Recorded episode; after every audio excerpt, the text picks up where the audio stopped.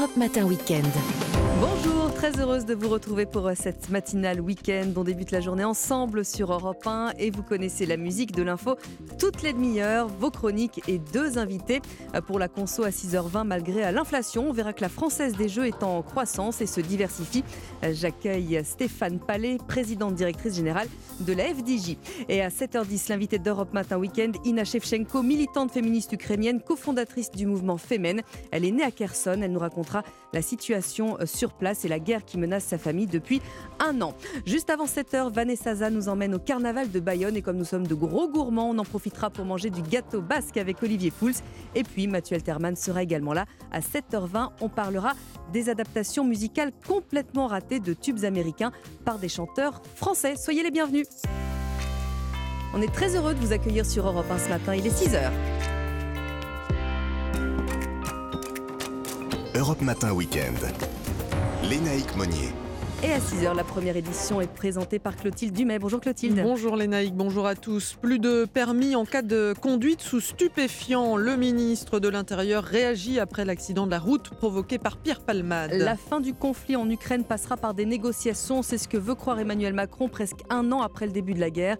Reste à savoir dans quelles conditions chaque partie sera prête à discuter. Et puis les Marseillais, comme à la maison à Toulouse, ils vont encore une fois se déplacer en nombre ce soir pour supporter leur équipe et tenter de se rapprocher du PSG au classement de la Ligue 1. Votre prochaine demi-heure sur Europe 1, comme chaque week-end, le best-of de Bienfait pour vous et puis les pronostics de Thierry Léger pour le Quintet à Vincennes aujourd'hui. Mais d'abord, une toute première tendance météo. Bonjour Valérie Darmon. Bonjour Lénaïque, bonjour à tous. Eh bien, les éclaircies reviennent sur le quart nord-ouest cet après-midi, mais le ciel reste très nuageux ce matin dans le centre du pays, Charente, Bretagne, bassin parisien, Ardennes et plaine d'Alsace. Et météo complète après le journal.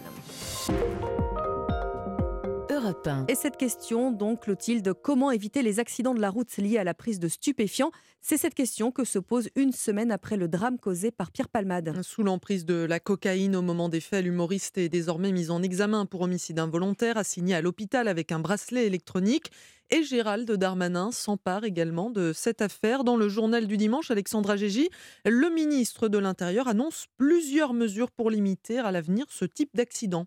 Oui, le ministre de l'Intérieur va faire adopter une réglementation qui rendra immédiat le retrait de permis pour toute personne positive aux stupéfiants lors d'un contrôle. Un signal fort mais insuffisant pour Pierre Lagache, vice-président de la Ligue contre la violence routière. C'est sans doute euh, l'arbre qui cache la forêt. C'est d'abord une pression de contrôle euh, plus importante qu'il faut envisager et également, euh, quand il y a jugement, des peines plus importantes être. Renforcer le contrôle des stupéfiants au volant, c'est justement la deuxième mesure annoncée ce matin par le ministre de l'Intérieur. Il devrait passer de 800 000 à 1 million cette année. C'est encore trop peu pour Pierre Lagache. On peut euh, évidemment souligner l'intérêt de cette évolution, mais elle reste très en deçà de la pression de contrôle euh, qu'il faudrait envisager. Pour exemple, euh, concernant les, contrôles en alcoolémie, on est à près de 7 millions. Donc l'essentiel du problème passe encore à travers les mailles du filet. Environ 600 personnes meurent chaque année dans des accidents routiers liés aux stupéfiants. C'est la troisième cause de décès sur la route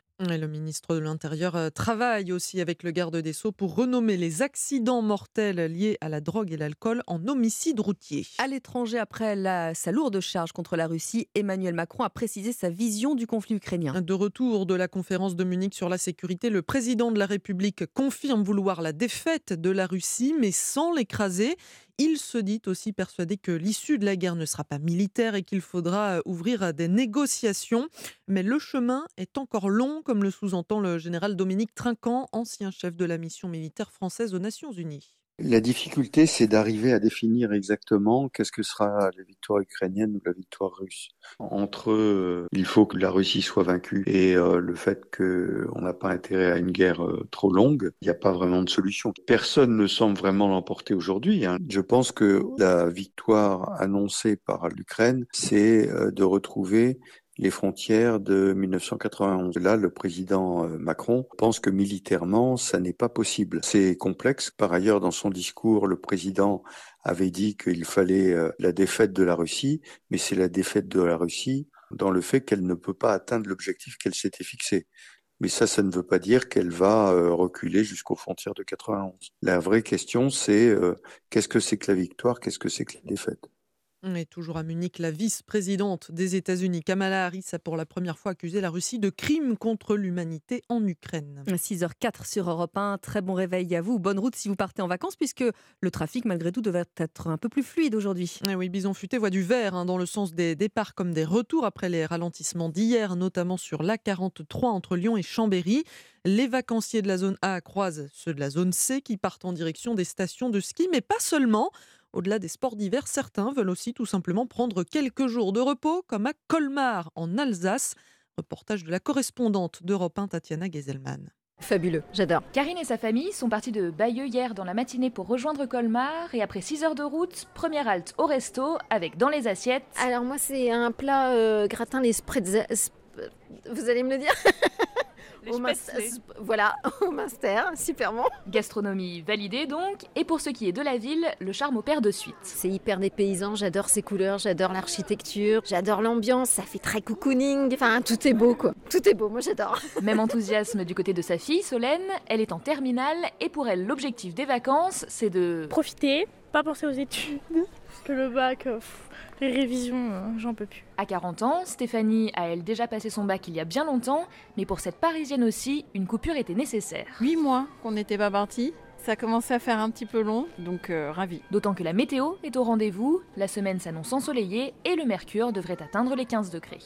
Colmar, Tatjana Geiselman, Europe 1. En revanche, Clotilde, pas de vacances pour les joueurs de foot, comme pour nous d'ailleurs. hein, suite et fin de la 24e journée de Ligue 1. Et oui, avec notamment deux affiches attendues. Un Paris qui accueille euh, Lille au Parc des Princes pour tenter de mettre un terme aux trois défaites consécutives et pour maintenir Marseille à distance. L'OM qui est attendu à Toulouse ce soir. Et les hommes d'Igor Tudor auront presque le sentiment de jouer à la maison au Vélodrome, hein, puisque les supporters marseillais sont traditionnellement nombreux à faire le déplacement jusqu'au stadium, au point même, Jean-François Pérez, d'agacer les dirigeants toulousains. Eh oui, car le phénomène ne date pas d'hier. En 2017 déjà, l'entraîneur Pascal Duprat avait fini par craquer en voyant des maillots de l'OM partout en tribune. Le technicien ne comprenait pas, je cite, pourquoi dans une agglomération de 1 million d'habitants, on n'arrivait pas à mobiliser une majorité de supporters favorables aux locaux.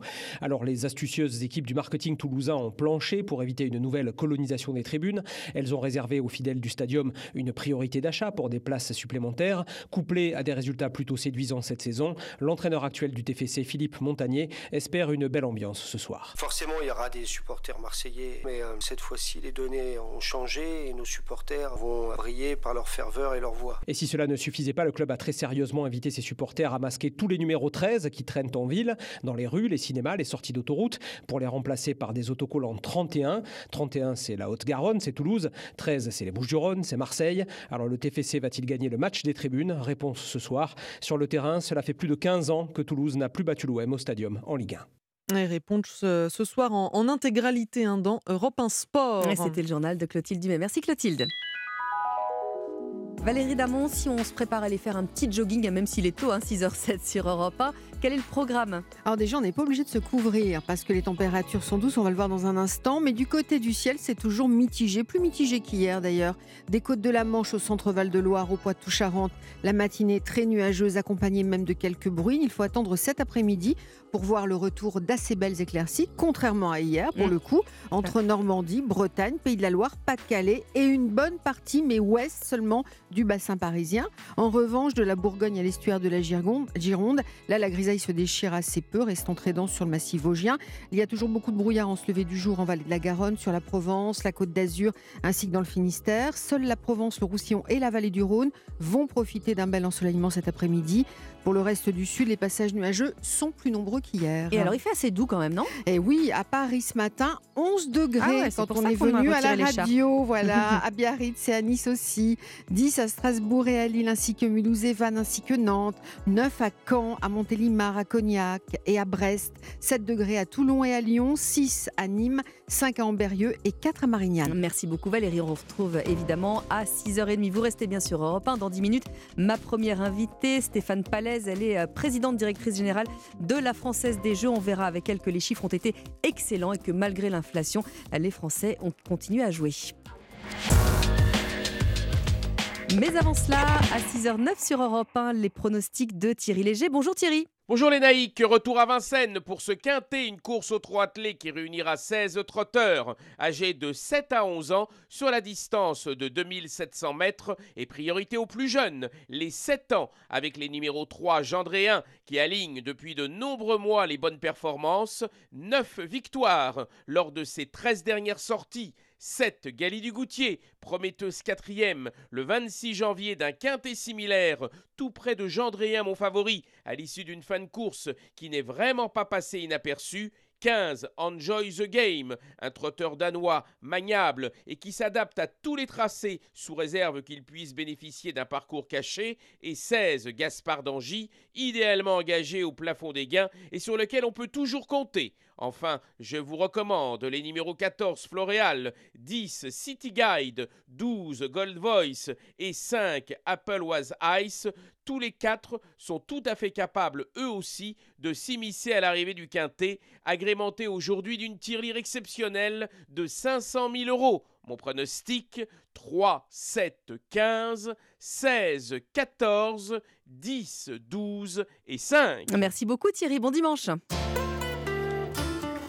Europe 1, Bien fait pour vous.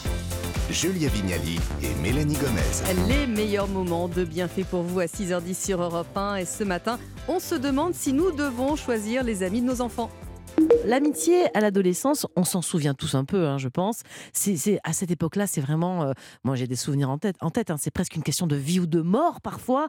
Euh, pourquoi c'est aussi intense, presque fusionnel parfois avec euh, l'ami, euh, l'ami IE Enfin, qu'est-ce qui se passe à cette époque-là particulièrement? Ben, L'adolescence, c'est la construction de soi, hein. c'est la construction de sa place dans le monde, c'est l'âge des expériences, c'est l'âge de la quête de soi et des autres. Et c'est vrai que euh, l'amitié, je l'ai défini un petit peu ça comme une boussole pour se repérer, à la fois dans le monde, mais aussi dans, dans la connaissance de soi. Et c'est d'ailleurs le sous-titre du livre, hein, à la découverte de soi. C'est-à-dire Ouais. que dans l'amitié, on apprend des autres, mais on apprend de soi. Et c'est pour ça que c'est important à l'adolescence. Et, l'amitié, ce serait comme des petits bouts de vérité. hein. En effet, euh, on triche pas avec l'amitié. Et donc des petits bouts de vérité qu'on va garder pendant des années, des années, parce que ça s'inscrit dans le temps. Et ces petits bouts de vérité, euh, euh, ben, ils vont nous, nous, renseigner sur qui on est. Et, et je crois que c'est vraiment ça qui définit l'amitié. C'est quelque chose dans lequel on ne triche pas. Et c'est tellement important, c'est tellement rare que ça en fait sa beauté. Mais ça veut dire quoi, professeur Qu'un ad- un ado, par exemple, qui n'aurait pas d'amis ou pas beaucoup, ce serait presque un ado en, en danger? En danger, non, mais je pense qu'en effet, un ado qui n'a pas d'amis, c'est un ado qui va pas bien. Euh, on a tous besoin des autres pour grandir, pour être soi-même. C'est quand même incroyable. hein. On ne peut pas grandir tout seul. C'est c'est d'ailleurs chez le bébé, hein, ce qu'on appelait le stade du miroir. C'est-à-dire que quand un bébé se voit dans la glace, mais il ne sait pas qui c'est. hein, il a besoin de l'autre pour savoir qui il est. Et c'est incroyable de faire un détour par l'autre pour savoir qui on est. Et ça nous poursuit alors toute Ouais, ta toute vie. Toute la vie, toute la vie. Professeur, parfois à l'adolescence, euh, la fin d'une amitié, parce qu'il y en a aussi des fins, ça peut être euh, aussi difficile à vivre qu'une qu'une rupture amoureuse. Euh, Est-ce que justement la frontière entre les deux, les deux, l'amitié, l'amour, elle est quand même un petit peu floue encore à l'adolescence? Ah ben, elle, est, elle est très très floue. C'est même tout le problème, je dirais, de l'adolescent de faire la part des choses. Et c'est vrai que euh, dans l'amour, il y a toujours la question derrière de la sexualité. Et à l'adolescence, hein, avec la puberté, on sait comment c'est important. hein. Les hormones, ça, ça joue évidemment beaucoup. Donc du côté de l'amour, il y a la question de la sexualité. L'amour, il s'articule au désir. Qu'est-ce qu'il me veut, qu'est-ce qu'elle me veut, etc. Euh, et d'ailleurs, l'amour nous fait souffrir, hein, nous fait jouir aussi, mais voilà, euh, c'est quelque chose où, on n'a pas forcément une vision lucide de l'autre. Mais l'amitié aussi fait souffrir. Ça peut quand elles seront. Mm. Mais je dirais, la- la- l'amour, c'est quelque chose, oui, qui nous fait souffrir d'ailleurs, et, et qui nous rend même aveugle. Enfin, voilà. Mm. Alors que dans l'amitié, c'est le contraire. Il n'y a pas de sexualité. Il y a quelque chose qui est beaucoup plus. euh, c'est la connaissance de l'autre, qui est beaucoup plus tranquille, serein. L'amitié, il est rassurant. L'ami, il est rassurant. Mm, mm. Mais Ouais. je suis pas tout à fait d'accord avec vous, mais peut-être que je me trompe. Mais c'est peut-être parce que j'ai un adolescent à la maison. Mais moi, j'ai l'impression que l'amitié, elle n'est pas toujours sereine entre garçons, par exemple. Là, c'est parce que c'est ça que j'ai à la maison. Il y a de la violence, il y a de la. Vous voyez ce que je veux dire? Vous avez dit l'amitié, elle est sereine, elle elle- Alors, je vais revenir pas- sur ce que ouais, vous disiez, c'est-à-dire que non, pourquoi? Parce que parce que et c'est ça le travail aussi de l'adolescence, c'est de faire la différence entre les potes, Ouais. les camarades, Mm. les copains copines, où là il y a de la rixe, il y a de la jalousie, il y a de la rivalité. Puis il y a l'ami, et puis il y a l'amant. Ou la menthe. Mmh. hein. Mmh. Et, et les, les ados, ils font très très bien, moi quand je les vois en consultation, la différence entre ça c'est un pote. Ouais, vrai. Et ça, c'est un Et là, va y avoir, vous avez raison, de la rivalité, de, de la compétition. Avec, avec les potes, avec les camarades, avec les copains et copines, euh, on se frite. Ouais. Avec l'ami, C'est sacré. c'est sacré, c'est Mm. forever, c'est c'est différent. Et les ados font vraiment la différence. Quel est le constat? Est-ce que les, les ados que vous voyez, est-ce que d'ailleurs, déjà, ils ont des amitiés plutôt mixtes? Est-ce que garçons et filles, ça se mélange? Est-ce qu'on peut avoir un ami du sexe opposé? Est-ce que ça reste quand même, euh, comme on l'imagine, beaucoup les garçons avec les garçons, les filles avec les filles? À l'adolescence, oui. Euh, évidemment, ça peut évoluer. C'est pas, c'est pas, ça, tout est possible. Mais c'est vrai qu'à l'adolescence, dans ce que je constate, en tout cas, c'est plutôt les garçons avec les garçons. Je parle d'amitié, pas Moi de potes, bien camarades, hein. Mm. et les filles avec les filles. Et je pense que l'amitié s'arrête sur le pas de la porte de la chambre à coucher. Et qu'est-ce qu'on fait, euh, professeur, si on sent que son enfant n'a pas beaucoup, ou pas du tout d'amis d'ailleurs, s'il est souvent seul À partir de quel moment on doit vraiment s'inquiéter, selon vous? Je crois qu'un un, un- un jeune qui n'a pas d'amis, ça révèle quelque chose de sa difficulté à être en rapport et en relation avec le monde. Et donc, c'est potentiellement une source de détresse, peut-être même de souffrance. Et donc, il faut comprendre pourquoi. C'est no- pas normal de ne pas avoir d'amis à l'adolescence, ce d'autant que, comme je disais, ça participe de la construction de Mm. soi. Donc, avoir pas d'amis, c'est. Mais qu'est-ce qu'on lui dit au Voilà, ça, on lui Alors, parle faut- ouvertement de ça parce qu'on va mettre le doigt sur quelque chose qui peut-être, au fond, ne lui pose pas de problème. Enfin, je ne sais pas. Et ça peut même être une fuite, hein, Ouais. ou un refuge de- derrière les écrans, derrière je ne sais quoi. Et, et donc, il ne s'agit pas de lui imposer des amis, il ne s'agit pas d'être intrusive ou intrusif, mais il s'agit quand même de, de, de comprendre un petit peu pourquoi c'est si difficile dans la relation à l'autre. Et il y a souvent peut-être des signes de mauvaise estime de soi, de Mhm. difficulté à, à s'aimer soi-même et donc peut-être à, à aimer Mhm. les autres. Enfin, il, il faut av- évaluer ça. Alors, est-ce que vous pensez que la façon dont on a vécu, nous, notre propre adolescence, peut influencer la façon dont on va euh, percevoir euh, les amitiés de nos ados? Évidemment. Et d'ailleurs, en écrivant ce livre, j'ai évidemment revisité ma propre adolescence, mes expériences, mes déceptions, mes désillusions. euh, et je pense que, euh, en tant que parent, bien évidemment, on est influencé. Même dans mon travail, je dirais, j'ai pas d'identification aux ados que je rencontre. Mais c'est vrai que euh, l'expérience qu'on a vécue nous fournit des outils un petit peu pour penser ce Mm. qui peut se jouer. On n'a pas à régler les problèmes des- de nos ados, mais, mais euh, on, on peut peut-être, fort de notre expérience, de notre vécu, Mm. Ben, lui soumettre des idées, lui, et en tout cas échanger avec lui sur ça. Bien fait pour vous que vous retrouvez sur Europe 1 du lundi au vendredi entre 11h et midi bien sûr et rendez-vous euh, bien évidemment euh, dès demain et quand vous le souhaitez euh, sur europe1.fr en podcast. D'ailleurs on a encore un podcast à vous recommander pour votre dimanche. Sage meuf, la, la sage-femme Anne Roy qui guide les les jeunes parents justement, on vient d'en parler, dans leur tout premier pas. Matin Weekend. Léna Egmonier. 6h17 à l'écoute d'Europe 1. Bon réveil à tous avec euh, le journal permanent Clotilde Dumais. Aurélien Pradier n'est plus numéro 2 des Républicains. Le chef du parti, Éric Ciotti, estime que les prises de position du député du Lot concernant la réforme des retraites n'étaient plus, je cite, conformes avec les valeurs de cohérence, d'unité et de rassemblement qui doivent guider la droite républicaine. Mouvement de panique hier après-midi dans le quartier de la Défense à Paris. Une personne s'est suicidée en sautant de plusieurs étages, provoquant un bruit perçu comme une détonation. Des scènes de panique ont notamment été filmées dans le centre commercial des Quatre Temps. L'accès en transport en commun a été interrompu. La situation est revenue à la normale dans la soirée. Jimmy Carter en soins palliatifs à son domicile, c'est sa fondation qui l'annonce. À 98 ans, il est le plus vieux président américain toujours en vie. Le démocrate a occupé la Maison Blanche au cours d'un seul mandat de 1977 à 1981. Et puis en top 14, Toulon s'est imposé 17 à 6 face au Toulousain, leader du championnat. Le Stade français a manqué l'occasion de se rapprocher de cette première place après sa défaite 29 à 26 contre Bayonne. Lyon reste pour l'instant troisième du classement grâce à sa victoire face à Montpellier 31 à 21. Ce soir, Bordeaux-Bègle affronte Clermont. Merci Clotilde, il est 6h18 sur Europe 1. Dans un instant, euh, la première invitée euh, d'Europe Matin Weekend, Stéphane Palaise, elle est présidente directrice générale de la Française des Jeux. Est-ce que vous, par exemple, vous êtes plutôt grattage, plutôt tirage, plutôt pari en ligne? En tout cas, vous êtes très nombreux à avoir misé encore cette année. Les chiffres l'attestent. On en parle d'ici un petit instant. À tout de suite sur Europe 1. Europe Matin. Lénaïque Monnier. La conso ce matin sur Europe 1, merci d'être avec nous. Nous allons voir que malgré l'inflation, eh bien les Français ne renoncent pas à jouer. Grattage, tirage, est-ce qu'il faut voir l'espoir de gagner et d'arrondir ses fins de mois? En tout cas, la crise n'a pas d'impact sur la Française des Jeux. Euh, bonjour Stéphane Palaise. Bonjour. Alors, vous êtes la PDGR, je ne sais pas si ça se dit comme ça, en tout cas présidente, directrice générale euh, de la FDJ. Merci euh, d'être en studio avec nous ce matin sur Europe 1. Alors, les Français, hein, on le disait, aiment toujours autant les jeux d'argent et de hasard. On le lit dans vos résultats. Ils ont été publiés euh, mercredi. 20,6 milliards d'euros de mise. Euh, comment est-ce que vous expliquez ce bon qui est pas loin de 9% hein? Alors effectivement, le, chiffre d'affaires de l'entreprise, euh, parce que c'est comme ça quand même qu'il faut le mesurer, puisque sur les mises, on en redistribue énormément. D'abord aux joueurs. Bien sûr. Hein, parce que quand même, c'est pour gagner que, les gens jouent. Donc 68% des mises sont retournées aux joueurs. C'est quand même la base du modèle. Et puis on en donne aussi 4,4 milliards à l'État. À l'État, bien sûr. Donc, euh, donc, à la fin, euh, le chiffre d'affaires d'entreprise, c'est 2,5 milliards et il a progressé effectivement de 9%. C'est effectivement une belle croissance sur l'ensemble de nos activités. Euh, aussi sur l'ensemble de nos canaux de distribution. Ça, c'est très très important puisque on parle beaucoup de est-ce que la vente en ligne va faire disparaître le commerce de proximité Oui, c'est ce que j'allais, c'est, ce que j'allais vous demander. se pose. Et donc moi, une de mes grosse fierté cette année, c'est qu'on a 8% de croissance dans notre réseau. Donc on a un réseau qui est un réseau absolument exceptionnel. Un grand maillage. Hein 30 000 points de vente. Mmh c'est le plus grand réseau de proximité de France, supérieur euh, à la Poste, Crédit Agricole, tout ce que vous voulez comme, euh, comme comparaison. C'est un réseau de, de, commerçants indépendants qui ne nous appartient pas, mais avec lequel nous avons des contrats euh, dans la, dans la durée.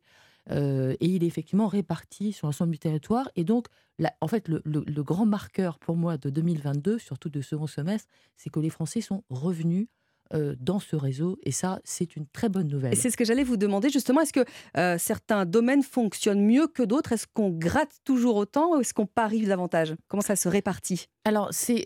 On imagine que le profil des joueurs change évidemment. Oui, alors plusieurs. Enfin, il faut rentrer un petit peu dans le dans le détail. Donc sur euh, sur la loterie, on a effectivement euh, les jeux de tirage, les jeux de grazage, et euh, ces deux types de jeux ont été tous les deux en croissance globalement, à la fois dans le réseau et en ligne, puisque maintenant on a une activité de loterie en ligne mhm. qui a cru de 16% cette année, ce qui pour une activité digitale est une, est une croissance dynamique, mais tout à fait, pour le coup, dans la norme de ce Plutôt ordinaire, oui plutôt ordinaire, même inférieur à certains sites de voyage, euh, et, j'en passe. Mais, mais une, bonne, une bonne dynamique de croissance euh, aussi sur les ventes en ligne. Donc, euh, donc il y a eu, encore une fois, on, a une croissance dynamique sur donc, nos grands jeux de tirage, donc Loto et Euromillion, qui ont fait une très très belle année, et aussi sur l'ensemble de nos jeux de gradage. Et là, encore une fois, c'est un peu, pour moi, c'est normal, si je puis dire. Donc, ce qui est important, c'est euh, le retour des clients, le, trafic en point de vente. Alors sur les paris sportifs, c'est un petit peu plus, euh, c'est un petit peu plus euh, compliqué puisque on a eu une première moitié d'année qui a été en fait assez calme sur mmh l'ensemble du marché, y compris pour nous, et une deuxième moitié d'année qui était beaucoup, beaucoup plus dynamique, pas seulement à cause de la Coupe du Monde qui en fait n'a représenté que 6% de oui, c'est étonnant, de l'année. Non, c'est pas étonnant. Non, non, c'est pas étonnant. Pour les gens qui connaissent le marché des paris sportifs, c'est un marché dans lequel il y a beaucoup d'événements. Il, il, y a beaucoup d'événements de foot l'ensemble de, sur l'ensemble de l'année. Le championnat, la Ligue des Champions. Et, les, parieurs, ils parient toute l'année. Ils parient pas que pendant la Coupe du Monde. Pendant la Coupe du Monde, ce qui se passe, c'est que par contre, quand l'équipe de France arrive en finale, il y a des gens qui parient, qui, qui parient pas d'habitude. Qui ne venaient pas d'habitude. Voilà. Donc ça, ça oui, mais le reste du temps, euh, voilà. Donc une, donc une année en, en, deux moitiés, dans lequel à la fin, sur l'ensemble de l'année, on est à plus 1%. Donc, ce n'est pas, euh, pas une croissance, mmh euh, quand on la regarde sur l'année, si exceptionnelle que ça, mais euh, effectivement avec une deuxième moitié d'année très dynamique, et en particulier en ligne, sur lequel nous ne sommes pas tout seuls, et aussi dans nos points de vente, mais beaucoup, beaucoup sur le marché en ligne, évidemment, ce qui est, euh, ce qui encore une fois est tout à fait aussi normal. Alors euh, Stéphane Palaise, vous, vous diversifiez euh, également, on parle du jeu aujourd'hui, mais j'aimerais qu'on parle de, du lancement de Nirio. Hein. on peut payer ses factures désormais quand on va au, son loyer, certaines, factures, du, certaines factures du, quotidien. Pour les auditeurs d'Europe 1 qui ne savent pas ce que c'est, dites-nous rapidement en quoi cela consiste. Alors Nirio, c'est une, c'est une marque que nous avons lancée euh, en particulier depuis le début de l'année, et qui effectivement est la marque d'un service qu'on appelle un service de, de paiement de proximité. Mmh Alors le paiement de proximité, On a commencé à le, à le pratiquer parce que nous avons gagné euh, et mis en place donc en 2020 euh, pour le compte de la Direction générale des impôts un service dans lequel on pouvait payer ses petits impôts Mmh en point de vente. Et ce service a été plébiscité puisqu'au départ, on l'a mis dans 4500 points de vente. Aujourd'hui, il est euh, présent dans 14 000, c'est-à-dire presque un la bel- un moitié bel effet de lancement. notre réseau parce que en fait, euh, les gens ont souhaité euh, en disposer, qu'il est plébiscité et par nos clients et par nos détaillants. Et donc, on s'est dit sur cette base qu'il y avait clairement, ça correspondait à un besoin, le besoin d'une option de paiement simple dans un endroit qu'on connaît, avec un, un- commerçant qu'on connaît. Et euh, effectivement, en ce début d'année, on l'a étendu au paiement de loyer. Donc, on a signé des contrats avec quatre bailleurs sociaux et on est en train d'en signer avec d'autres pour que ça soit euh, accessible euh, à plus de gens sur l'ensemble du territoire et donc qui permet aussi, donc avec le, même type de, de, service et de simplicité et de sécurité, de payer en cash en carte bleue son loyer jusqu'à un certain montant dans nos points de vente. Et notre, notre sentiment, c'est que comme ça correspond à un besoin, sur, sur, sur, ces, sur ces sujets sur lesquels on l'a testé, eh bien, on va essayer de l'appliquer à d'autres types de factures du quotidien, l'eau, l'électricité, le téléphone. Euh, voilà, puisque maintenant nous avons installé ce service et qui fonctionne bien, donc nous sommes en train de, de chercher euh, d'autres D'autres objectifs. Eh bien, merci beaucoup en tout cas à Stéphane Palès d'être, d'avoir joué le jeu justement de cet entretien ce matin euh, sur Europe 1. Vous dirigez, je le rappelle, la Française des Jeux. Le journal de 6h30 arrive, ce sera juste après Clara Luciani, cœur sur Europe 1. Et c'est Clara Luciani avec cœur qui vous réveille ce matin sur Europe 1. Bon courage si vous allez travailler. Merci de nous rejoindre ou si vous êtes tout simplement sur la route des vacances. On est très heureux de vous accueillir ce matin, 6h30. Europe Matin Week-end. Lénaïque Monnier. L'heure d'un nouveau journal avec euh, Clément Barguin. Bonjour Clément. Bonjour Lénaïque, bonjour à tous. Après le séisme en Turquie et en Syrie, le cauchemar sanitaire, les conditions d'hygiène déplorables dans les camps de réfugiés font craindre l'apparition d'épidémies. Une semaine après l'accident provoqué par Pierre Palmade sous l'emprise de la cocaïne, Gérald Darmanin veut durcir la répression de la conduite sous stupéfiants. Et puis si vous passiez une nuit dans la loge d'honneur de l'Opéra Garnier pour seulement 37 euros, c'est la nouvelle expérience insolite d'Airbnb. Les réservations ouvrent mercredi, premier arrivé, premier servi. Au programme de votre prochaine demi-heure sur Europe 1, Philippe Legrand qui s'entretient avec Patrick Chenet, le comédien, pour évoquer la victoire des Bleus en Coupe du Monde 98. Et puis pour la balade du dimanche, direction le Pays Basque pour le carnaval de Bayonne et une dégustation de gâteaux basques. Mais avant cela, avant de se régaler, Valérie Darmon, une tendance météo. Alors plus ou moins gris au nord, soleil au sud et ciel bas et un peu humide entre les deux. Et météo complète évidemment après le journal. Europe 1. Après le séisme qui a frappé la Turquie et la Syrie, les rescapés, Clément, sont sous la menace des épidémies. Le dernier bilan a dépassé les 44 000 morts. Le séisme en Turquie et en Syrie est le pire désastre naturel en un siècle selon l'Organisation mondiale de la santé. L'urgence est partout pour éviter une catastrophe sanitaire. Les populations déplacées vivent dans des conditions sanitaires bien souvent déplorables et cela est propice au développement d'épidémies. Wilfried de Villers, l'envoyé spécial d'Europe 1 en Turquie, s'est rendu dans plusieurs camps de réfugiés. Eileen Alagal, c'est une infirmière bénévole qui lui a confirmé, avec toute sa famille, ils vivent à 6 dans une tente d'une vingtaine de mètres carrés dans des conditions de vie particulièrement sommaires. Les salles de bain sont très sales, il n'y a pas d'eau courante, pas d'électricité. C'est très compliqué de trouver de l'eau pour se laver, on a aussi besoin de serviettes. Vivre dans ces tentes, c'est l'enfer. Dans les deux sols préfabriqués du camp qui servent de toilettes, les déchets jonchent le sol. Pour le docteur Lutfi Tekni, la situation est propice au développement de maladies, même si l'on ne constate pas d'épidémie sévère dans les camps. Les cas de diarrhée ont augmenté à cause des mauvaises conditions d'hygiène.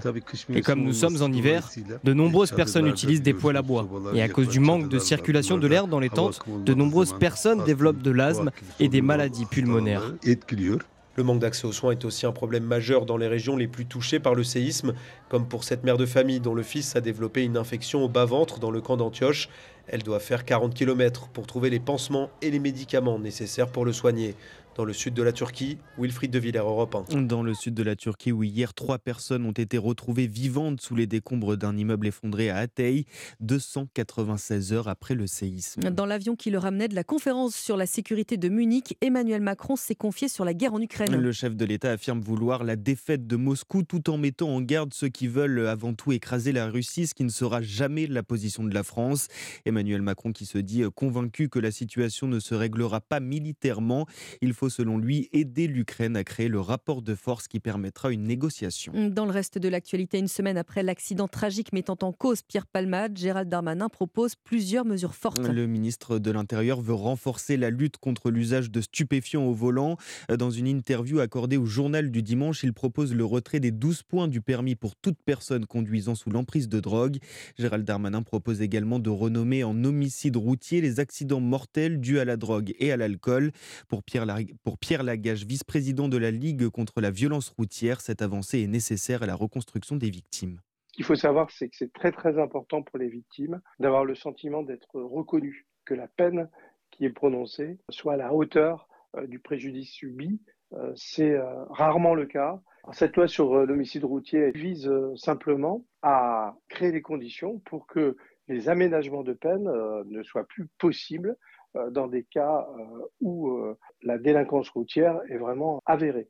L'homicide routier qui a été déposé pour lecture au Sénat en novembre 2022 à ce stade dans la pile. On peut espérer que les événements récents euh, vont créer les conditions pour qu'elle puisse euh, être examinée euh, rapidement euh, par les sénateurs. Des propos recueillis par Alexandra Gégy pour Europe 1. Alors, leur fréquentation avait connu un gros coup d'arrêt avec la crise sanitaire, mais voilà, les centres commerciaux ont retrouvé leur couleur. Leur fréquentation progresse de plus de 18% entre 2021 et 2022, c'est 400 millions de personnes en plus.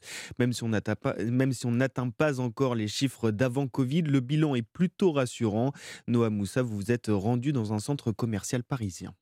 Nada a 27 ans et pour elle, impossible de passer une journée sans aller dans son centre commercial préféré. En rentrant du travail, c'est sur mon chemin, donc euh, c'est plus pratique. J'y passe pour acheter ce qui me manque et des fois juste pour regarder les nouveautés. J'ai directement l'article, je peux essayer, être sûr de la taille et c'est plus simple. À 32 ans, Brian, lui, y va une fois par semaine.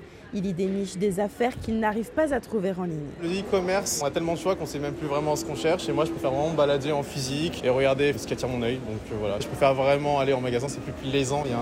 Plaisir supplémentaire, je trouve. C'est notamment la raison pour laquelle les clients sont de plus en plus nombreux dans les centres commerciaux. C'est ce que constate Oprah, vendeuse dans une boutique de prêt-à-porter. Ouais, c'est vrai que depuis que je suis arrivée, je remarque qu'il y a beaucoup plus de gens. C'est vrai qu'ils viennent pour un objectif précis, ils voient qu'on a beaucoup de, choix en termes d'articles aussi, donc je pense que ça les attire beaucoup plus. Les gens viennent, les gens viennent, les gens sont là. Les professionnels du secteur sont confiants. Selon eux, la fréquentation des centres commerciaux devrait encore augmenter de 5 à 10% dans les prochains mois. Le reportage européen de Noah Moussa. Et après cette virée si nous allions passer Clément une nuit à l'Opéra Garnier C'est ce que propose la plateforme Airbnb. Nuit pour deux dans la loge d'honneur de l'Opéra Garnier, face à la scène, sous le plafond de Chagall, pour la modique somme de 37 euros.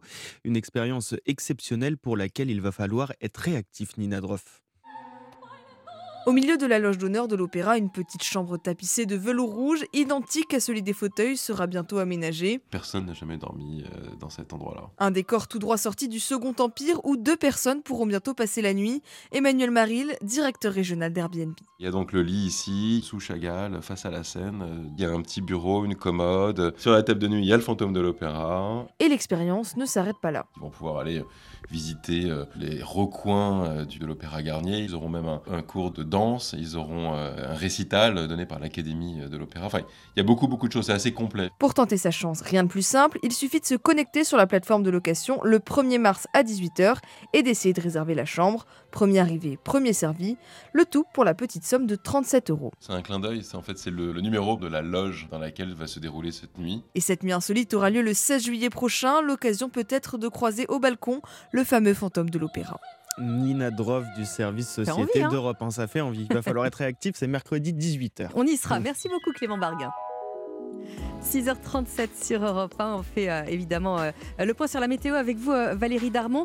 Il y a une perturbation, mais c'est plus nuageux, plus vieux. Effectivement, C'est mieux. hein, c'est c'est- mieux. Et en même temps, pas vraiment, parce que vrai la pluie n'est pas tombée voilà, depuis le 21 janvier. hein. C'est une série record de 27 jours, du jamais vu en hiver.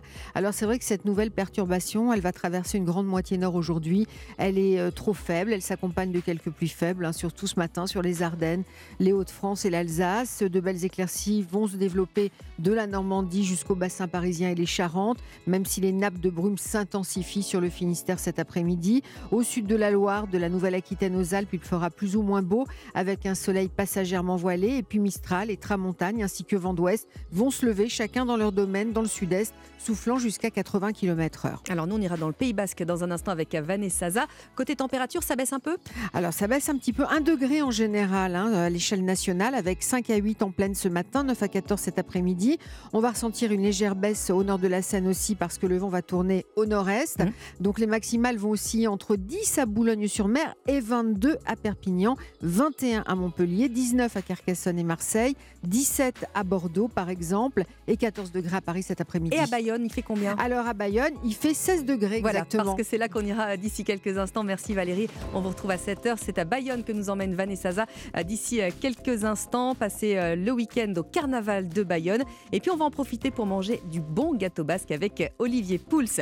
Mais avant cela, sur Europe 1, une date, une histoire à 7h20 comme euh, tous les week-ends. Philippe Legrand qui reçoit le comédien Patrick Chenet. La date choisie, celle du 12 juillet 1998. Évidemment, ça vous rappelle immédiatement la victoire des Bleus à la Coupe du Monde.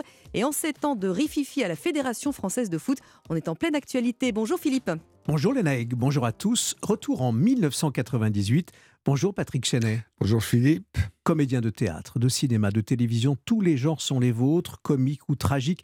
Les rôles que vous interprétez rappellent très certainement votre volonté d'être le meilleur, comme à vos débuts lorsque vous décrochez le premier prix au conservatoire. Ce fut plus tard les Césars et d'autres trophées qui célèbrent vos 50 ans de carrière. Patrick Chenet, vous n'hésitez pas non plus à prendre la plume, écrire pour témoigner, écrire pour rompre les silences, comme lorsque disparaît votre fils Ferdinand, ce sera il est où Ferdinand? Journal d'un père orphelin. Aujourd'hui, Patrick Chenet, vous publiez Lettre d'excuse, votre regard sur les autres et vous-même. Ce matin, comme un clin d'œil à ce qui aurait pu être votre carrière dans le football, vous choisissez de revenir sur la Coupe du Monde de l'année 1998, la victoire des Bleus et le témoignage d'Aimé Jacquet sur Europe 1. Nous sommes tellement heureux ce soir qu'on ne mesure même pas la dimension de, cette, euh, de ce bonheur. Mais je pense que le- tout le public français a, a vu une grande équipe de France dans cette compétition. Elle a vu des joueurs qui avaient envie de porter le maillot très haut. Et ceux qui en doutaient, aujourd'hui, sont très tristes et honteux. J'ai honte pour eux. Mais je dois dire que c'est euh, vraiment une journée extraordinaire. Extraordinaire, hein, ce sont les, les mots d'Aimé Jacquet, euh, l'entraîneur qui a, il faut le dire, euh, été critiqué puis très applaudi ensuite. Ah oui, oui. Il a aujourd'hui 81 ans. Ah, bravo. Non, mais c'est, oui, il a, il a été plus que critiqué, il a été euh, jeté aux orties et vilipendé comme. euh, et puis évidemment, quand, quand on gagne la Coupe du Monde après être passé par là, on a quelques raisons de, de, d'en vouloir aux autres, aux journalistes qui n'ont qui n'ont pas cru en lui. Ça, c'est autre chose. Alors moi, j'ai choisi 98 parce que, pour plusieurs raisons. D'abord parce que c'était la, on a gagné la Coupe du Monde pour la première fois. C'était chez nous, c'était contre le Brésil, que j'ai assisté à quasiment tous les Une matchs. sacrée équipe, hein, le Brésil, il faut le dire. hein. Ah Là bah, le aussi, Brésil, euh, c'est- le- incroyable avec des joueurs qui. Ah, euh, le Brésil, c'est la, référence absolue en foot. hein, euh. Et oui, oui, non, c'était une grande équipe. C'était l'équipe du Brésil. C'est toujours des grandes équipes, euh, les équipes du Brésil. Et puis aussi parce que tous ces matchs que je suis allé voir au Stade de France, j'étais accompagné de mon fils Ferdinand. Donc ça fait une relation avec euh, le premier bouquin dont vous, parliez tout à l'heure. Vous partagez, Patrick Chenet, évidemment, avec votre fils, cette, cette passion euh, du ballon rond. Oui. Euh, Vous qui avez failli, au fond, et d'ailleurs, vous le dites dans votre nouveau livre, Lettre d'excuse, vous avez failli, au fond, à, à un moment donné, plutôt prendre le, le chemin des, Ouais. des- des- du stade. Oui, oui, oui. C'est-à-dire que j'ai euh, même été euh, international cadet, enfin une fois. J'étais sélectionné une fois, on pas repris après. Bon. Euh, mais ce qu'il y a, c'est que je me suis rendu compte, j'étais le seul à m'en rendre compte, c'est ça qui m'a étonné, c'est que mon remplaçant J'étais ailier droit à l'époque, ça n'existe plus. Maintenant, c'est les couloirs, les joueurs de couloir. Mais j'étais ailier droit et il n'y a jamais un remplaçant sur le banc qui, de temps en temps, m'en remplaçait 10 minutes. Quoi. Euh, on le faisait jouer aussi, il fallait que tout le monde joue. Et je trouvais qu'il était bien meilleur que moi. Et, je me suis dit là, si lui qui est bien meilleur que moi, ça va être compliqué, il va faire une carrière dans le foot. Là. Je, je sentais que j'étais limité. quoi. Alors il y avait ces, mois, hein, ces mois au fond, juin, juillet 1998, euh, Patrick Chenet, euh, cette période que vous avez choisie. Il faut rappeler le score, hein, euh, on l'a pas oublié, mais quand même c'est important parce qu'il y a quand même eu du suspense, évidemment jusqu'au bout. 3 pour la France, 0 pour le Brésil. Ben oui, 1 et 2 et 3-0, c'était un slogan qui est resté dans, les mémoires et qui est resté un slogan culte. Comme... Vous, étiez où à ce moment-là avec votre fils? Vous étiez chez vous devant le non, téléviseur au stade. Vous étiez au stade. Mais oui, vous au avez vécu l'ambiance? Ah bah oui, j'étais, j'étais, j'étais au stade. Euh, j'étais au stade en quart de finale, en demi, en, finale évidemment. On était avec tout un groupe, avec le, groupe France. C'était un groupe de, de, gens du showbiz, de chanteurs, des acteurs. Et, et j'étais accompagné de mon fils surtout, qui avait 12 ans qui était peint, peinturluré en bleu, blanc, rouge. Vous aussi Quel supporter êtes-vous non. non. Ah, moi, j'étais un supporter euh, participant. Je trouvais que... Vous chantiez euh, Vous encouragiez Ah oui, oui, j'ai hurlé, moi. Oui, oui, j'étais un... Je trouvais que le, public du Stade de France, à cette époque, il y avait beaucoup de gens invités, parce que c'était un peu... Voilà, c'était... la Coupe du Monde en France, donc il y avait beaucoup de gens qui s'intéressaient moyennement au football, mais enfin, il fallait être, c'était l'endroit où il fallait être et que tu pas des plus grands supporters. Un supporter, ça gesticule, ça hurle, ça encourage son équipe, ça, ça, ça décourage l'autre équipe. Euh, voilà. Et moi, j'étais un vrai supporter. Et quel nom, hein, quel sportif sur le terrain. On évoquait l'entraîneur, mais euh, autour de lui, euh, au fond, des sportifs qui ont marqué l'histoire. Je pense évidemment à, Zidane, mais il n'était pas seul. Oui, oui, non, il y, avait, il y avait, il y a des bah, Djorkaeff, euh, de Sailly, Deschamps, 42. Oui, on peut nommer toute l'équipe. Non, c'était. Bah, vous savez, une équipe qui remporte la Coupe du Monde, c'est la plus grande équipe du monde, hein, puisqu'ils remportent la Coupe du Monde. Et puis, non, puis c'était la première fois. Donc, euh, il y a toujours la, découverte et l'émerveillement et l'enthousiasme des premières fois. Hein, euh, voilà. C'est émouvant aussi ce que vous publiez, ce livre, votre nouveau livre aux éditions euh, L'Archipel, Patrick Chenet, Lettres d'excuses, lettres au pluriel, euh, excuses aussi au, pluriel. Au fond, derrière euh, ces mots, ces lettres, il y a aussi de l'amour. vous dites je t'aime et, d'une certaine manière je pense à toi. oui, oui, il y, a, vous savez, c'est quand on écrit, on, c'est c'est un peu le, stylo qui, qui, décide, mais euh, c'est vous qui tenez le stylo. Euh, je pense qu'il y a de l'amour parce que je pense que je peux être capable d'amour et quand je parle aux gens, j'essaye de. Les gens, je, les aime en général, j'essaie d'aimer les gens ou j'ai pas beaucoup d'efforts à faire pour les aimer parce que j'ai tendance à, à être, euh, oui, à, avoir un peu de voilà d'amour pour les gens, peut-être euh, à qui je m'adresse. Et puis ce euh, ces lettres, vous savez, quand on adresse des lettres à quelqu'un, il y a un côté théâtral qui me correspond. C'est-à-dire qu'il y a une adresse à quelqu'un, il y a quelque chose, il y a un sens euh, on raconte une histoire à quelqu'un. Elles sont intimes aussi. Hein. Elles sont intimes aussi, hein, ces, lettres. Euh, on s'adresse, mais le lecteur que nous sommes, au fond, rentre dans cette intimité. Euh, de votre fils Ferdinand, vous commencez d'ailleurs le livre comme ça, à Jack Nicholson. On ne s'attend pas, au fond, à, tomber sur Jack Nicholson, mais aussi Michel Bouquet, le grand acteur de, théâtre mm. que vous évoquez. Mai 68, votre mai 68, en passant par le Covid, sans oublier votre fille et votre petit-fils. Bien sûr, j'ai essayé d'oublier personne, surtout. Non, mais je, m'adresse à, des gens, à des proches, à ma famille ou à des gens que j'ai aimés, à des gens qui ne font pas partie de mes proches, mais je m'adresse aussi à, des dates, à des époques, à des concepts. Euh, à des, éléments. Je j'envoie une lettre d'excuse au soleil, euh, une lettre d'excuse à, la vie, à la mort, lettre d'excuse à la mort. Je ne suis pas très gentil avec la mort et aussi une lettre d'excuse à moi. Je, je me, je m'envoie une lettre d'excuse, euh, d'excuse à moi. Voilà, je m'excuse. Je m'excuse euh, de m'excuser. On va se quitter, euh, Patrick Chenet, avec, euh, au fond, vous qui avez fait le choix de revenir sur juin-juillet 1998, et vous qui publiez aux éditions de l'Archipel Lettres d'excuses. On va se quitter avec, parce qu'il y a de la joie, au fond, dans, tout ça, que ce soit les excuses ou que ce soit cette victoire, avec Oh Happy Days, un, titre culte, et cette fois-ci interprété par Red Charles et The Voice of Jubilation. À bientôt. À bientôt, merci Philippe. Ray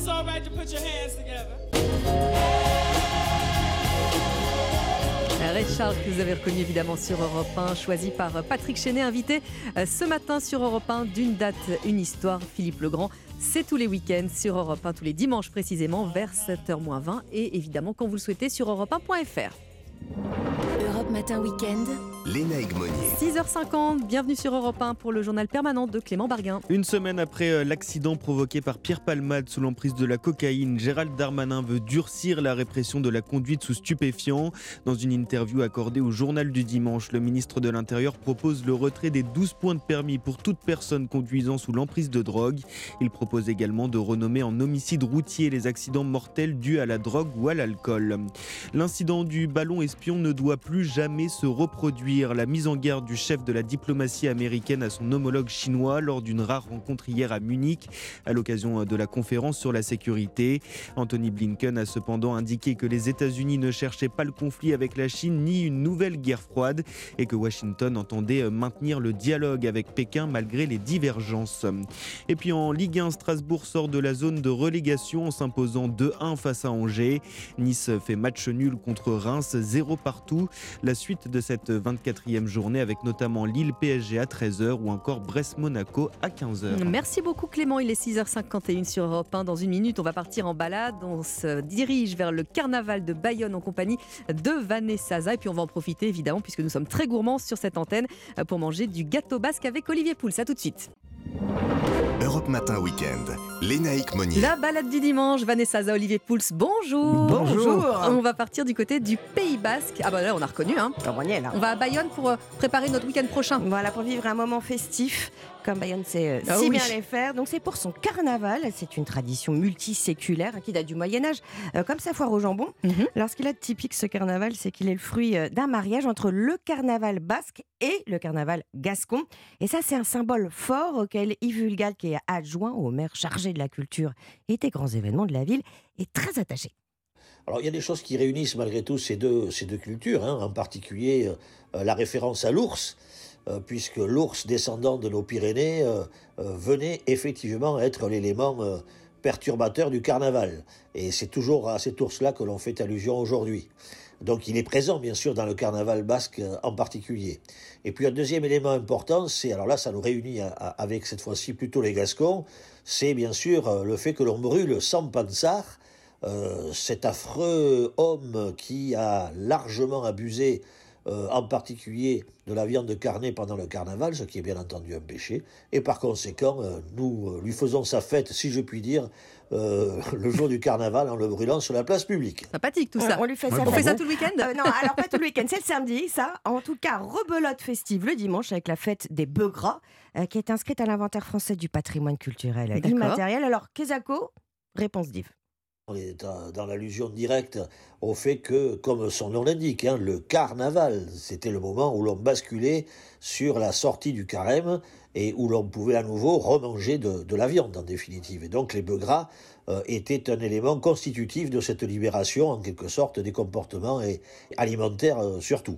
Et c'est l'explication pour laquelle les bœufs sont bien sûr présents dans la ville, avec euh, un boucher en particulier, la famille Codega, qui continue à être fidèle à cette grande tradition qui veut que le boucher ait ses bœufs gras, les plus beaux bœufs qu'il a pu sélectionner, devant chez lui. Euh, ces bœufs sont là, présents, euh, magnifiques, ornés comme il se doit, de la tête à la queue. Et euh, c'est toujours une curiosité d'aller à la découverte en, cœur de ville de ces bœufs qui sont magnifiquement rangés devant, devant la boucherie en question. Oh, bah, J'ai pas du tout envie d'attendre le week-end prochain. On, y va. On les mange pas tout de suite alors Non, pas tout de suite. Ils défilent, ils vont se promener dans la ville. Voilà. où est-ce qu'on va se, se loger, Vanessa? Alors, à l'hôtel des Basses-Pyrénées, sur les remparts de Vauban, au cœur en fait, du vieux Bayonne. Et c'est le plus vieil hôtel de la ville. Il a beaucoup de cachets. Pourquoi? Parce qu'il est construit autour d'une tour de pierre. Certaines de ses chambres, justement, sont, euh, sont dans cette tour. C'est autour de 100 euros la nuit. D'accord. Alors, Olivier Basque, côté euh, gastronomie, il y a de quoi faire. Hein? On aurait pu faire Olivier les Basque, je vous ai appelé Olivier Pouls. du côté de la gastronomie, il y a de quoi faire. Je suis Olivier Belge plutôt, mais bon. Vous avez choisi le gâteau basque. Bah oui. Voilà. Alors, je vais essayer de le prononcer sans massacrer le nom, je vous garantis rien. Euh, Etcheko Big Shokta, un truc comme ça. ça, ça Ouais, dire- des Basques qui nous écoutent, on là a sur Europe 1 ce matin, vous nous passez un petit coup de fil. Voilà, hein. alors, et le- Plusieurs, le- même. la, la- la première, le, le lecce, ça veut dire la maison, parce que c'est un gâteau qui est originaire des familles et non pas un Mhm. gâteau boulanger, Ouais, comme beaucoup de, de créations boulangères et pâtissières d'ailleurs, sont dans, dans les familles qu'on avait l'habitude de faire ça. Au 19e siècle, il était euh, préparé euh, et cuit avec le pain. Le dimanche, traditionnellement, et il était garni en fonction euh, des lieux, des familles, des habitudes, de différentes choses. Aujourd'hui, c'est vrai qu'on on a plutôt opté pour euh, la confiture à Mmh. la cerise. La cerise, ouais, classique. Voilà, euh, exactement, ou la crème pâtissière. Euh, à l'époque, ben, on y mettait des fruits, différents fruits d'ailleurs, de la crème, pourquoi pas, de la confiture, etc. Et c'est vrai que ça, ça reste une, une alternative intéressante. Je vais vous donner la recette dans un instant. Et puis c'est à partir de, du XXe siècle, en fait, qui s'est vraiment popularisé quand les boulangeries, et parfois les boulangeries un peu semi-industrielles, se sont Mmh. emparées Eh oui, euh, de, ce Mmh. gâteau. On le voit sous vide. Euh, alors, c'est pas qu'il est forcément mauvais, mais évidemment, rien ne vaut un authentique bah non. gâteau basque Bah fait par une famille basque dans la pure tradition. Si vous avez envie de vous amuser, à vous sentir un peu basque amuser. ce week-end. Alors, Allez, on y bon, va. c'est c'est c'est c'est un peu de boulot quand même. Ah hein. oui, voilà. Voilà. Ah bah, pour une fois, il Alors, l'avoue. en fait, Il vous faut un four à pain. euh, ah non, il faut un four, il faut un four, tout ça. Mais il faut, on va faire la pâte. Euh, Déjà, la pâte qui, allez. qui- qui est constituée en deux morceaux, parce que le gâteau basque, en fait, euh, on, on le, on, superpose. emprisonne exactement, on emprisonne ensuite la, la garniture. C'est Je vous laisserai dit. choisir votre garniture. Donc 270 grammes de farine, euh, 80 grammes de cassonade et 80 grammes de sucre en poudre. mhm. Ça fait 160 grammes de sucre. Euh, 100 grammes de poudre d'amande, 20 grammes de beurre, un œuf plus de jaune, une petite cuillère à café de levure, une pincée de sel et des zestes d'agrumes pour parfumer. Parce que je trouve Ah, que ça c'est donne ça, un petit goût assez intéressant. Alors, dans un robot, on met toutes les poudres, c'est-à-dire la farine, le sucre, la poudre d'amande. On mélange tout ça. On rajoute en un premier temps le beurre qu'on a ramolli, les œufs, et on homogénéise tout ça dans une belle pâte. On étale, on divise en deux. On constitue deux belles galettes qu'on va laisser reposer au moins une nuit. C'est très important. Ah oui, d'accord, on le oui, prépare ah la bah, veille alors. Voilà. Ensuite, on va prendre un plat, on va On prend un chemiser ce plat. pour ça. on va chemiser ce plat avec la première moitié de, de ces galettes. On va le, le- le- le farcir de ce qu'on veut. Alors, soit vous faites une crème pâtissière ou pourquoi pas de la confiture, de la confiture de cerise. Oui, c'est bon la C'est confiture très de bon la cerise, confiture de bien, hein. cerise. On va reposer par-dessus la deuxième partie de cette euh, galette. On va souder avec, euh, avec les doigts. On badigeonne avec un petit peu d'œuf pour donner la dorure, quelques petites rainures. Et on enfourne 45 minutes à 170 degrés. Et c'est prêt. Et c'est prêt. le gâteau du Et dimanche est prêt. Et on l'a préparé le samedi. Exactement. Voilà, merci beaucoup à tous les deux. Le journal de 7h arrive sur Europe 1. Soyez les bienvenus si vous nous rejoignez, si vous vous réveillez sur Europe 1 ce matin. Il est 7h. Europe Matin Week-end. Lénaïque Monnier. À l'heure d'un nouveau journal avec vous, Clotilde Dumais. Bonjour. Bonjour Lénaïque, bonjour à tous. Voir sa famille partir au travail, aller boire un verre, les habitudes du quotidien perturbées par un an de guerre. Alors à l'est de l'Ukraine, près du front, les soldats se retrouvent dans un endroit tenu secret pour faire comme si la vie continuait malgré tout. Reportage dès le début de ce journal. Dans ce journal également, les risques des terrils dans le nord. Certains se promènent près de ces montagnes de résidus de charbon, mais on verra pourquoi elles sont très dangereuses. Et il va aussi falloir dompter les montagnes de Courchevel. Dernière épreuve des championnats du monde de ski alpin ce matin. Et dernière chance de médaille française avec Clément Noël. Et puis votre prochaine demi-heure sur Europe 1, on reviendra notamment avec Mathieu Alterman sur les pires adaptations françaises des tubes américains. Mais avant cela, la tendance météo, Valérie. Alors de faibles pluies dans l'est, retour d'éclaircies par le nord cet après-midi et des maximales plus qu'agréables, 22 annoncées à Perpignan. Et vous nous en dites plus après le journal. Europe Europe 1. Ils veulent oublier un temps la pression russe, retrouver un semblant de vie normale euh, près d'un an après le début de la guerre. À 40 km du front de Bakhmut, à l'est de l'Ukraine, Kramatorsk se transforme progressivement en ville de garnison et abrite une sorte de lieu de refuge pour les militaires en repos ou en permission. L'endroit, également fréquenté par quelques civils, doit être tenu secret pour des raisons de sécurité. Le temps d'un repas ou d'un café, les soldats y retrouvent une atmosphère apaisante. Reportage de l'envoyé spécial d'Europe 1, Nicolas Tonef. Les vastes banquettes noires ceinturent les tables de bois clair. Au fond de l'établissement, une cheminée offre sa chaleur. Des vapeurs de chicha s'élèvent, troublant de leurs nuages l'éclairage tamisé. Le pizzaiolo s'affaire, de la normalité. Mais les clients sont en treillis, parfois armés d'une kalachnikov, d'un fusil de précision ou d'un revolver à la ceinture. Instant de douceur, des mains qui se serrent, des corps qui se rapprochent, des baisers échangés avec les femmes ou les petites amies. Parfois, ce sont des tablés plus graves, des visages fermés, qui entament une discussion sur la dernière bataille vécue. Les serveuses s'affairent eau, café, thé ou compote, un jus de fruits macérés local. L'alcool est banni, les bouteilles de mousseux servent à la décoration. Les bons moments sont courts, comme une illusion. Plus de service à partir de 19h30, fermeture un peu avant 20h. Dehors, il fait nuit noire, la ville est morte. C'est bien la guerre qui dirige la vie. À Kramatorsk, Nicolas Tonnet, Europe 1. Le quotidien chamboulé par la guerre, on en parle après le journal avec euh, l'invité d'Europe 1, Inna Shevchenko, cofondatrice des Femen. Elle est originaire de Kherson, l'une des premières prises de guerre de Vladimir Poutine. Sur la scène internationale, à la conférence de Munich sur la sécurité, la vice-présidente des États-Unis, Kamala Harris, a pour la première fois accusé la Russie de crimes contre l'humanité en Ukraine. Les Américains ont répertorié plus de 30 000 cas de crimes de guerre. À Munich, les pays du G7 ont donc réaffirmé leur solidarité inébranlable avec Kiev mais ce sont surtout les Européens qui jouent gros dans cette guerre, d'après le général Dominique Trinquant, ancien chef de la mission militaire française aux Nations Unies ça va coûter extrêmement cher à l'Europe, surtout si c'est dans la longue durée. Donc c'est pour ça que pour l'Europe, il n'y a pas intérêt à ce que cette guerre dure trop longtemps compte tenu de son coût. Euh, sur le plan militaire, la Russie sait très bien qu'elle n'arrive déjà pas euh, à vaincre l'Ukraine. Elle n'a absolument aucune chance devant l'Europe qui est unie à l'OTAN. Sur le long terme, c'est l'Europe qui va soutenir euh, l'Ukraine. Les États-Unis la soutiennent actuellement, mais leur effort principal euh, est plutôt dans, le Pacifique, face à la Chine. Petit à petit, ils vont euh, non pas s'effacer, mais s'éloigner, disons, pour laisser les Européens soutenir. Et de retour à Munich, Emmanuel Macron a précisé sa vision du conflit ukrainien en confirmant vouloir la défaite de la Russie, mais sans l'écraser. 7h04 sur Europe 1, une semaine après l'accident provoqué par Pierre Palmade, le ministre de l'Intérieur s'empare de l'affaire. Dans le journal du dimanche, Gérald Darmanin propose de retirer les 12 points de permis à toute personne conduisant sous l'emprise de stupéfiants.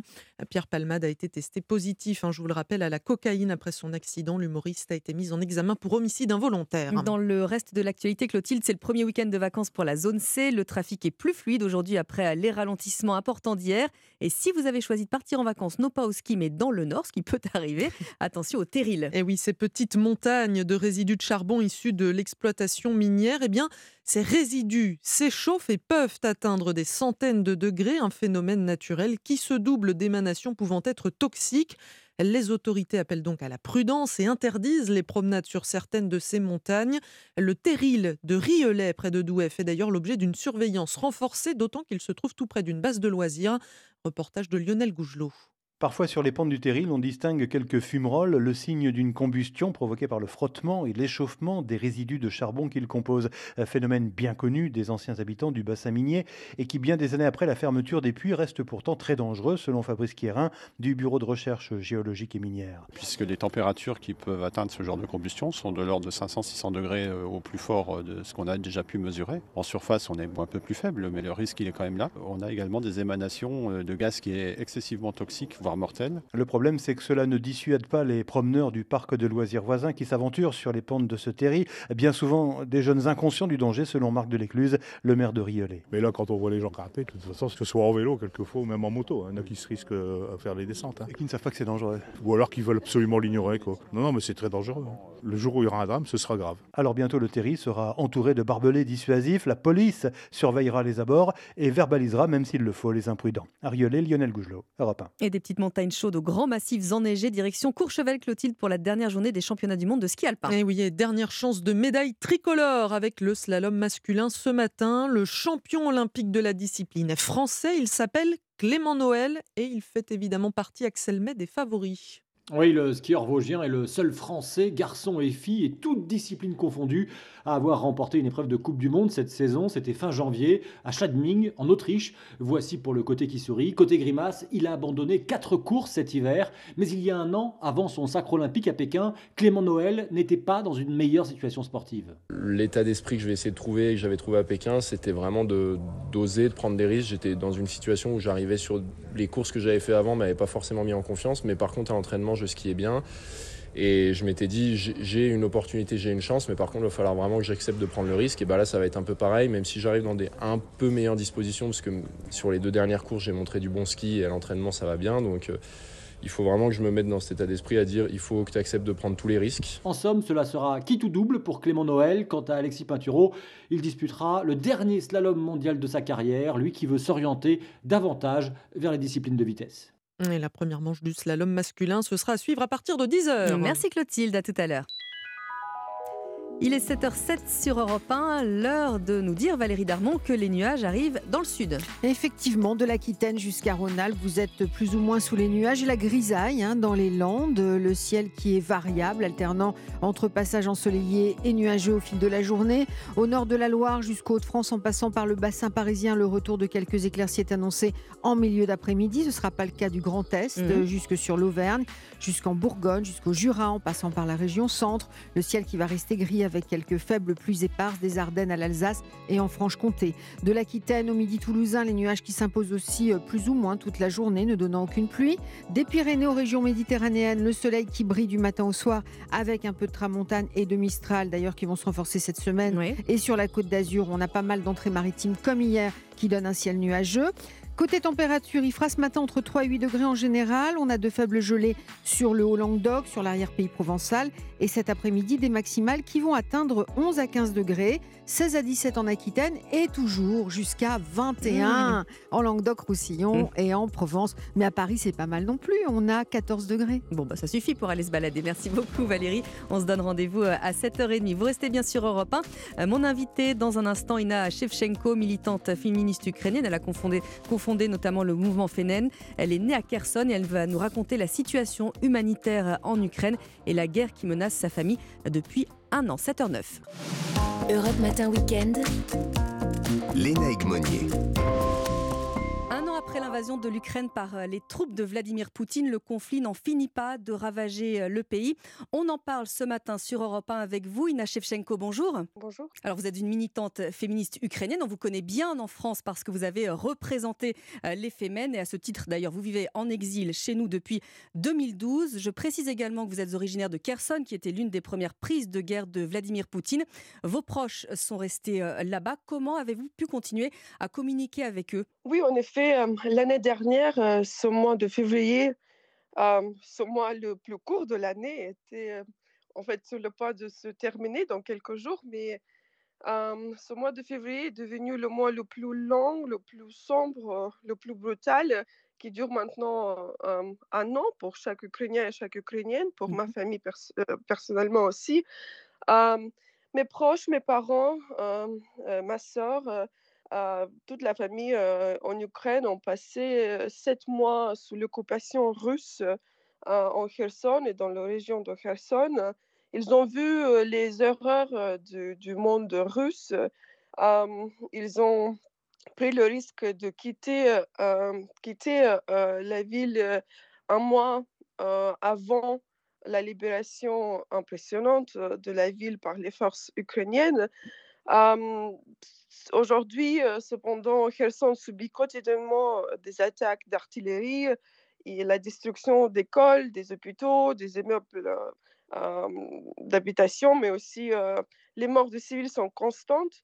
Même si mes parents ne sont plus à Kherson, mais ils restent toujours en Ukraine et comme pour chaque Ukrainien et chaque Ukrainienne dans le pays, euh, la, la guerre reste euh, très proche et très, très brutale. Nous ne pouvons plus parler euh, au téléphone vraiment que, que très rarement en raison des, euh, des coupures, euh, coupures d'électricité euh, dues au bombardement ciblé, ciblé et dé- délibéré de la Russie sur les infrastructures. Donc, par exemple, ces dernières semaines, mes parents ont eu une heure d'électricité par jour.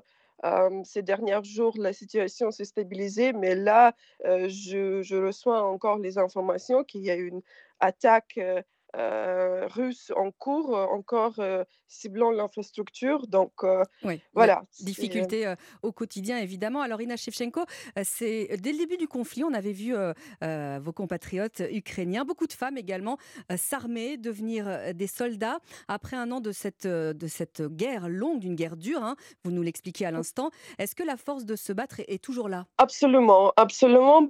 Ce que je pense que début de la guerre, tout le monde, et j'insiste, je, tout le monde a sous-estimé euh, non seulement l'armée euh, ukrainienne, mais euh, le plus important, ils ont sous-estimé la population ukrainienne, la, société civile surtout, parce que en fait, cette guerre, c'est une, c'est une c'est vraiment, euh, vraiment le combat national. Euh, cette attaque, euh, c'est une dernière attaque impérialiste russe. Dans, dans c'est juste un autre épisode de la longue histoire des Ukrainiens dans leur lutte contre cette force impérialiste russe qui dure pendant des, très très longtemps. et donc cette dernière attaque russe, je pense qu'a forgé vraiment la nation en, quelque chose de très cohérente, enfin combative et véritablement sans, sans vraiment qui est véritablement héroïque. Et donc aujourd'hui, je pense qu'il y a beaucoup de il, y a, encore, même un an après, même, même après cette, guerre si brutale, je pense qu'il y a encore parfois, on ne comprend pas toujours des raisons ici en France ou dans, dans d'autres pays de l'Ouest, on ne comprend pas toujours la, vraiment la nature de cette guerre. Alors, avec, avec tout de même le, la communauté internationale qui se, qui, se, qui se mobilise et ces mots d'Emmanuel Macron qui nous dit que l'agression russe doit échouer, que l'heure n'est plus au dialogue, au dialogue. c'est ce qu'il a déclaré hein, depuis, depuis Munich. Oui, parce qu'en effet, je pense qu'un an après, beaucoup ont compris la nature de cette guerre, que c'est une guerre pour les Ukrainiens, c'est une guerre anticoloniale. pour les Russes, c'est une guerre, c'est un autre effort impérialiste de la Russie, de la Russie qui a toujours resté impérialiste, même, même après l'Empire a été détruit, il y avait l'Empire soviétique, et même après l'Union soviétique était détruite, et, il y avait, après la chute de l'URSS, la Russie a resté de a continué de suivre le même modèle.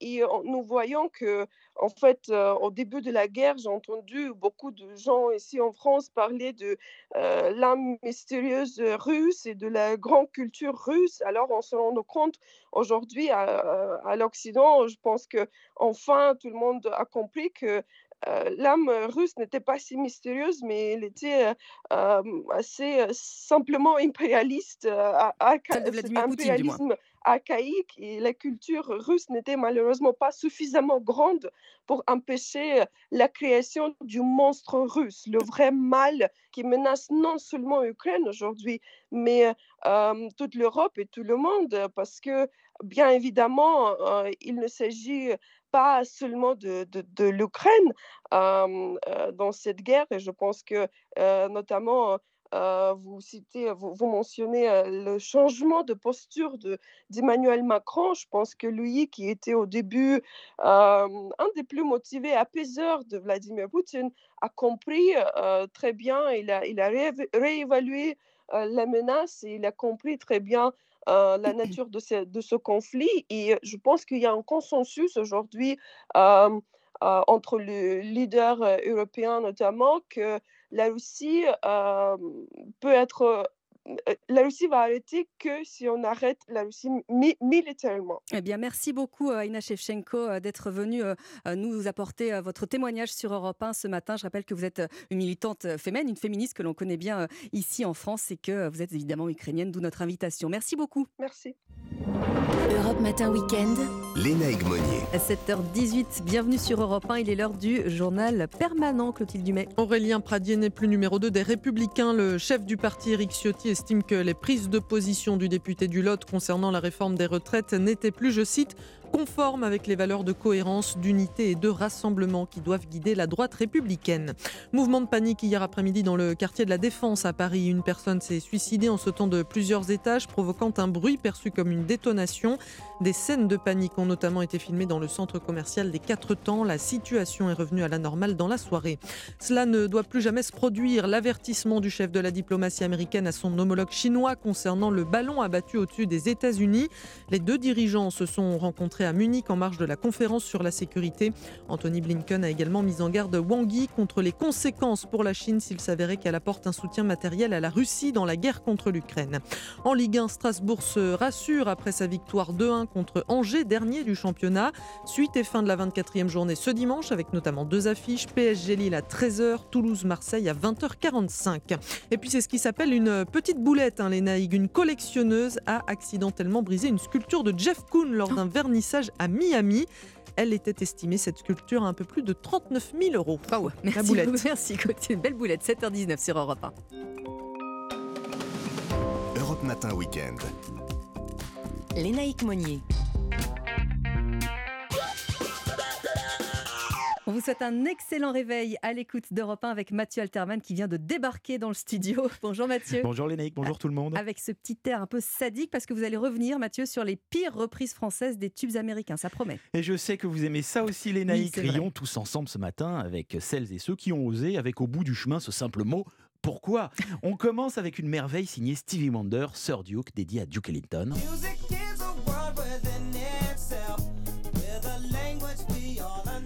Une chanson qui aurait dû éviter de tomber dans les oreilles de Joe Dassin, nettement plus à l'aise sur les Champs-Élysées. C'est ce soir le. S'attaquer à un succès mondial pour le massacrer, les compagnons de la chanson s'y sont mis à neuf sur le Yellow Submarine des Beatles, mais ont sur le chemin perdu leur dictionnaire anglais-français en confondant le jaune et le vert.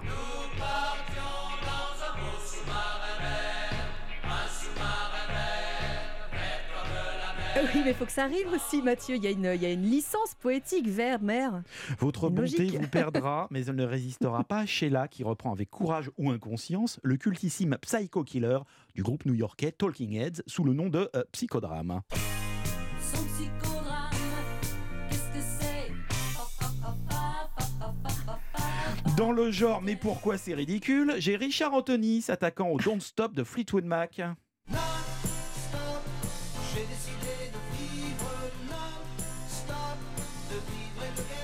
Et toujours plus loin, toujours plus fort, Mireille Mathieu affronte Elvis Presley et son You Will Always On My Man en le débarrassant du moindre groove rock'n'roll. Tu n'as pas quitté mon cœur. Moi j'aime bien. J'aime bien. Il y a quand même parfois des reprises qui sont si étranges, Mathieu, qu'elles peuvent euh, susciter un intérêt. Oui, dans le genre taré, j'ai l'adaptation du Relax de Frankie Goes to Hollywood par le groupe Salafer qui porte quand même bien son nom.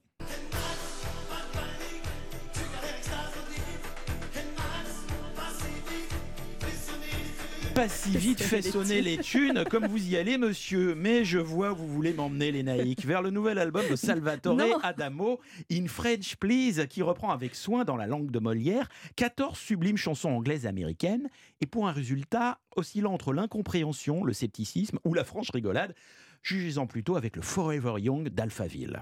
Je n'ai jamais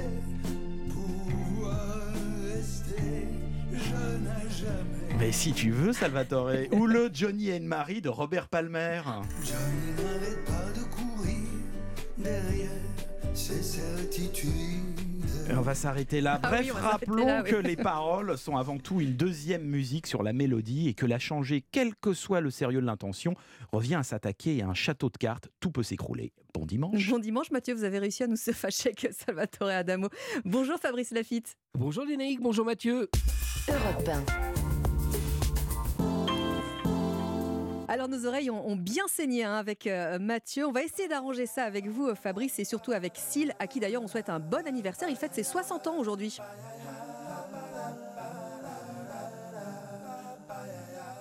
C'est en 1987 que Seal écrit Kiss from a Rose. À l'époque, il vit dans un squat à Kinsale Green, dans Londres, et ne sait jouer d'aucun instrument. Alors, il chante les parties instrumentales sur un magnétophone 4 pistes. Mais comme il n'est pas convaincu, il jette la cassette et remise sa composition au fin fond d'un tiroir. Au début de l'année 1994, il travaille sur son deuxième album. Son producteur Trevor Horn le convainc de sortir Kiss from a Rose en single au mois de juillet 1994. L'orchestration est arrangée par Graham Perkins, elle comprend une clarinette et un hautbois.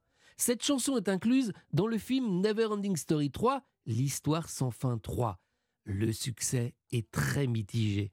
Mais cette chanson devient très rapidement numéro 1 des ventes après son intégration à la bande originale du film Batman Forever en 1995. Joël Schumacher, le, le réalisateur du film, souhaite d'ailleurs euh, utiliser cette chanson pour illustrer une scène d'amour entre les personnages qui sont joués par Nicole Kidman et Val Kilmer. Et finalement, les naïcs, Kiss from a Rose sert pour le générique de fin de Batman Forever. Ce disque se vend à plus de 8 millions d'exemplaires dans le monde.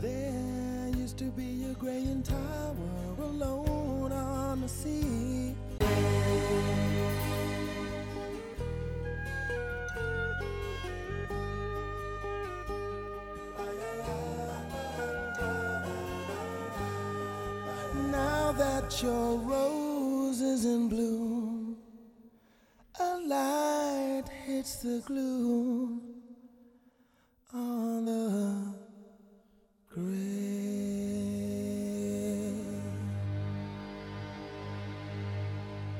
Et la chanson a été euh, récompensée par deux Grammy Awards, la meilleure chanson de l'année et la meilleure performance vocale masculine. Encore une fois, joyeux anniversaire à Syl, 60 ans aujourd'hui. Et bon dimanche à vous, Fabrice Lafitte. Merci, bon dimanche. Le journal arrive sur Europe 1. Europe Matin Week-end. Lénaïque Monnier. Merci à tous d'avoir choisi Europe 1 pour euh, vous accompagner en ce dimanche matin.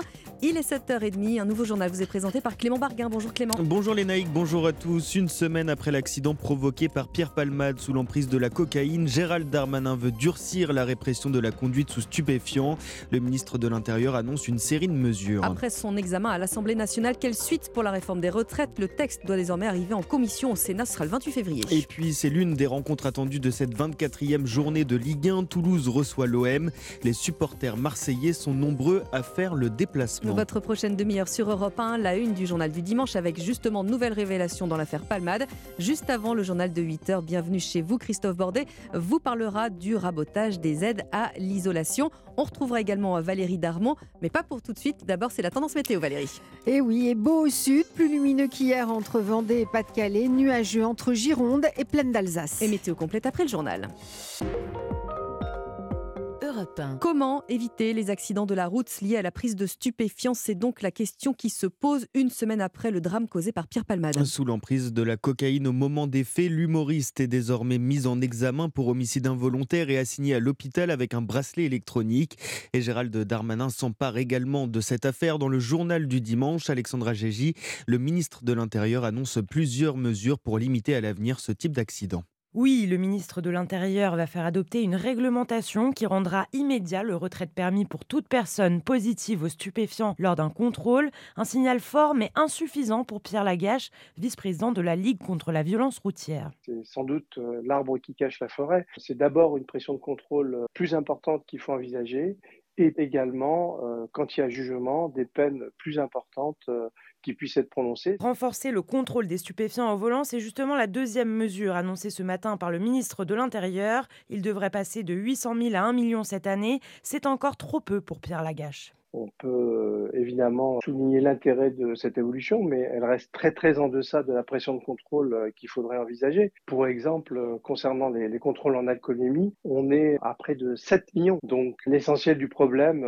passe encore à travers les mailles du filet. Environ 600 personnes meurent chaque année dans des accidents routiers liés aux stupéfiants. C'est la troisième cause de décès sur la route. Et le ministre de l'Intérieur travaille aussi avec le garde des Sceaux pour renommer les accidents mortels liés à la drogue et à l'alcool en homicide routier. Après la fin sans vote de l'examen en première lecture du texte à l'Assemblée, quelle suite pour la réforme des retraites? Le texte doit arriver en commission au Sénat le 28 février, une dizaine de jours après son examen en première lecture qui s'est terminé dans la confusion à l'Assemblée nationale. Les sénateurs, quoique majoritairement favorables à un report de l'âge légal à 64 ans, pourraient apporter quelques modifications, Alexandre Chauveau. Oui, et parmi les pistes envisagées, un recalcul des bénéficiaires des carrières longues, la remise en cause de la clause du grand-père pour les régimes spéciaux ou encore l'introduction d'une politique familiale indispensable selon les sénateurs pour rééquilibrer le système par répartition. L'objectif, c'est de dégager des marges de manœuvre financières supérieures à celles prévues par le gouvernement qui a multiplié les concessions sociales ces dernières semaines. Précisons que les sénateurs débattront du texte initial du gouvernement dans lequel figure donc notamment l'index senior, pourtant rejeté par les députés. Des débats qui se télescoperont avec les manifestations, notamment celle du 7 mars, où les syndicats appellent d'ores et déjà à un blocage du pays. L'exécutif, de son côté, se montre confiant dans l'issue du vote au Sénat. La Chambre haute, qui sera ouverte même les week-ends, a 15 jours pour examiner la réforme.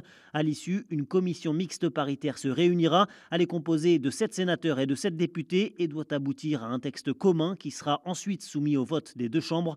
La possibilité d'un 49-3 n'est pas à exclure, même si ce n'est, à l'heure actuelle, pas la solution privilégiée par l'exécutif. Et la crise rampante depuis plusieurs semaines chez les LR avec ce dénouement hier. Le numéro 2 du parti, Aurélien Pradier, a été démis de ses fonctions. Le président des Républicains, Éric Ciotti, lui reproche son opposition répétée à certaines dispositions clés du texte, pourtant soutenues par sa famille politique. Alors c'est une nouvelle forme d'arnaque qui semble se répandre de plus en plus. Clément, son nom, le phishing. Une contraction du phishing que l'on connaît, les arnaques par mail ou SMS et de voice, la voix parce que cela se passe par téléphone. Une personne vous appelle avec un scénario parfaitement élaboré et surtout très crédible. Résultat souvent des milliers d'euros de préjudice pour les victimes, Aurélien Fleureau. Naïk n'a absolument rien vu venir. Cette sexagénaire qui vit à Nice utilise Internet au quotidien, est aguerrie, se méfie des emails douteux.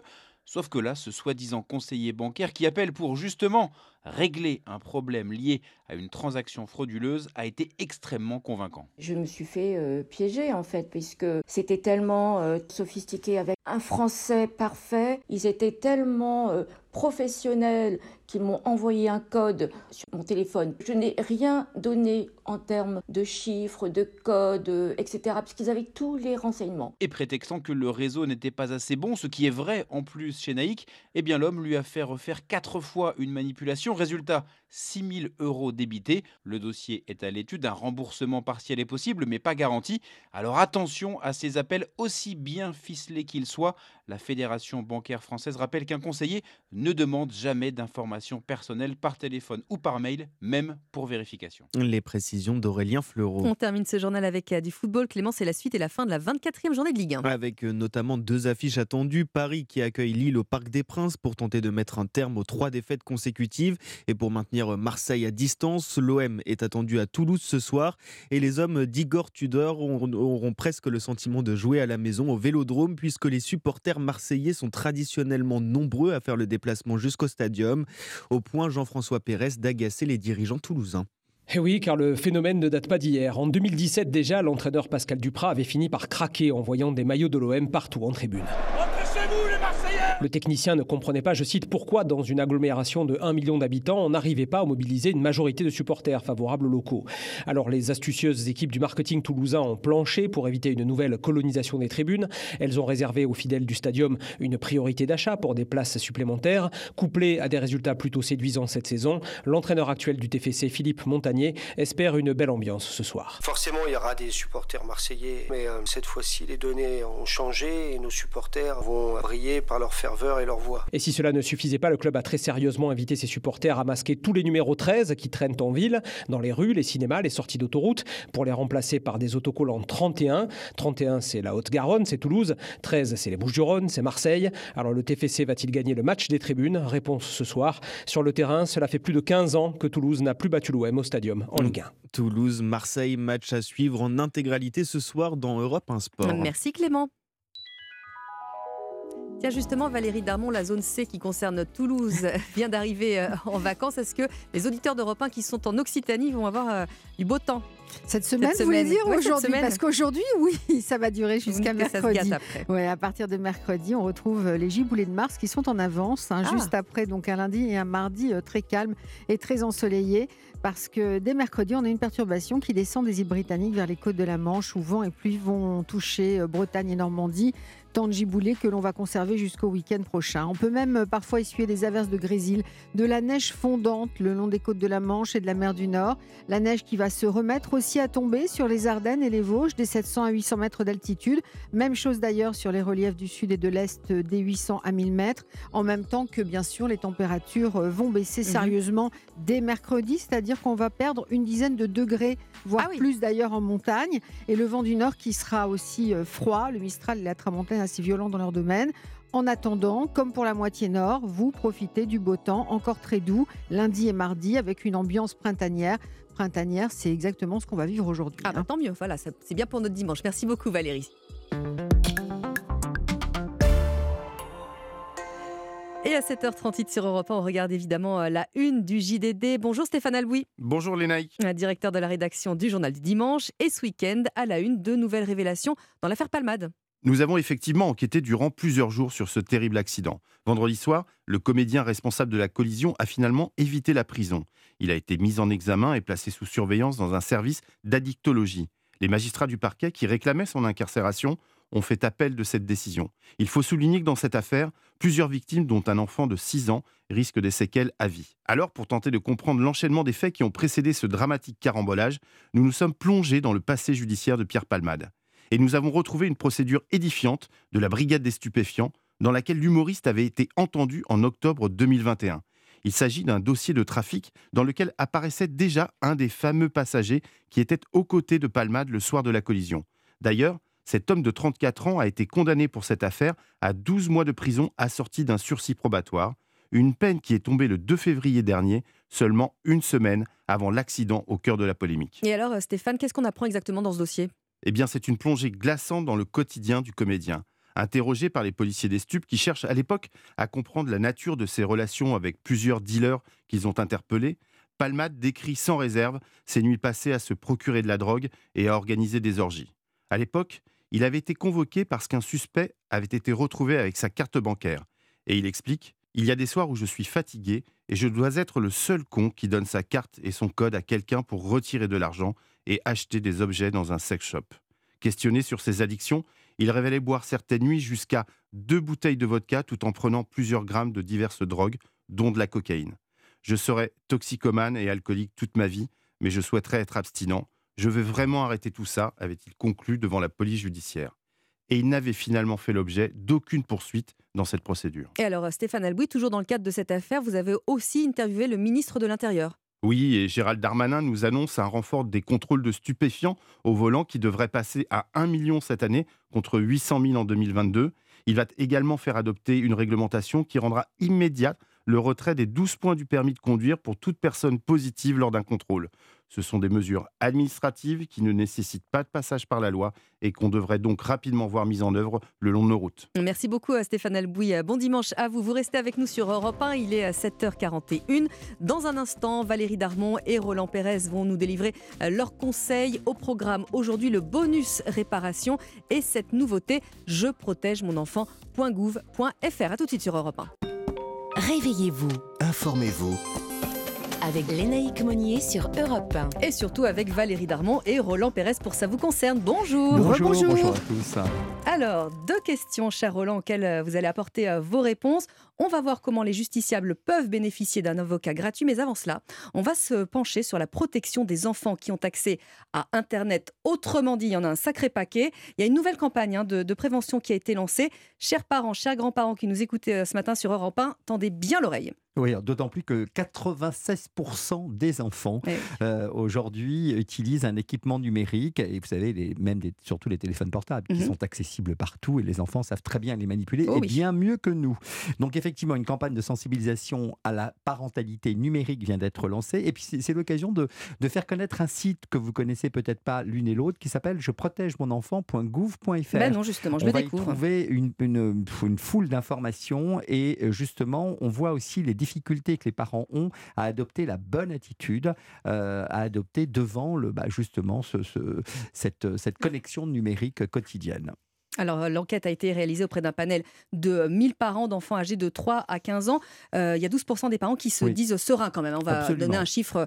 euh, voilà, Roland. Alors, quelles sont les, les recommandations qu'on va retrouver dans cette campagne quand même? Alors c'est justement, on essaye d'échanger avec, euh, avec eux euh, sur, l'usage des écrans Mhm. des enfants, les interroger sur les contenus justement que, que les enfants consomment.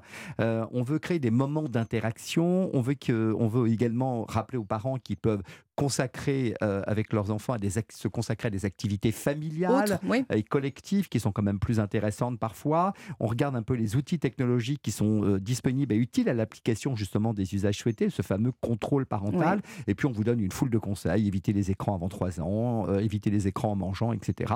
Donc vraiment c'est c'est très très bien fait cette campagne. On peut faire plus radical, on peut euh, confisquer aussi. oui.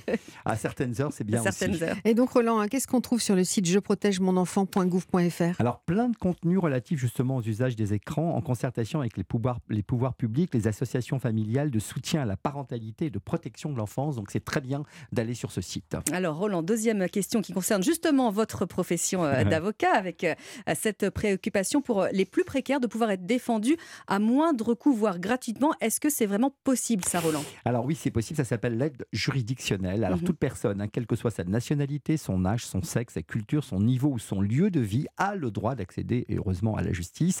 Alors vous savez qu'il y a peu d'avocats, je le dis euh, vraiment, qui acceptent de travailler gratuitement parce qu'ils ont aussi des charges importantes. Il n'existe pas, vous savez, en France comme aux États-Unis, ce qu'on appelle les avocats pro bono. Ah oui, on voit ça dans les Euh, séries. Voilà, on le voit très bien, ce qui travaille pour le bien, Bah, comme, écoute, on a les références.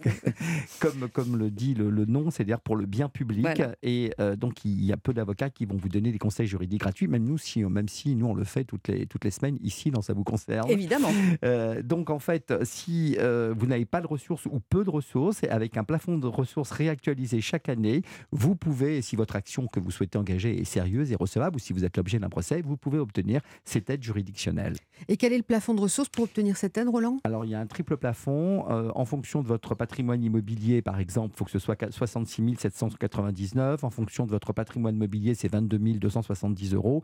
Et votre revenu fiscal de référence, c'est 22 000 également 270 euros. Bon, Voilà. si on a des soucis, on appelle Roland hein, de toute Oui, façon. je suis là. hein. Moi, je On réponds appelle le gratuitement, standard je vous d'Europe promets. 1. Alors, euh, avec vous, euh, Valérie, un, un tout autre sujet, mais qui est euh, très intéressant également, c'est ce bonus réparation qui a été mis en place à mi-décembre. En gros, c'est un gros coup de pouce financier pour réparer plutôt que de jeter et de racheter. Et l'idée, bah, elle a vraiment séduit. Hein.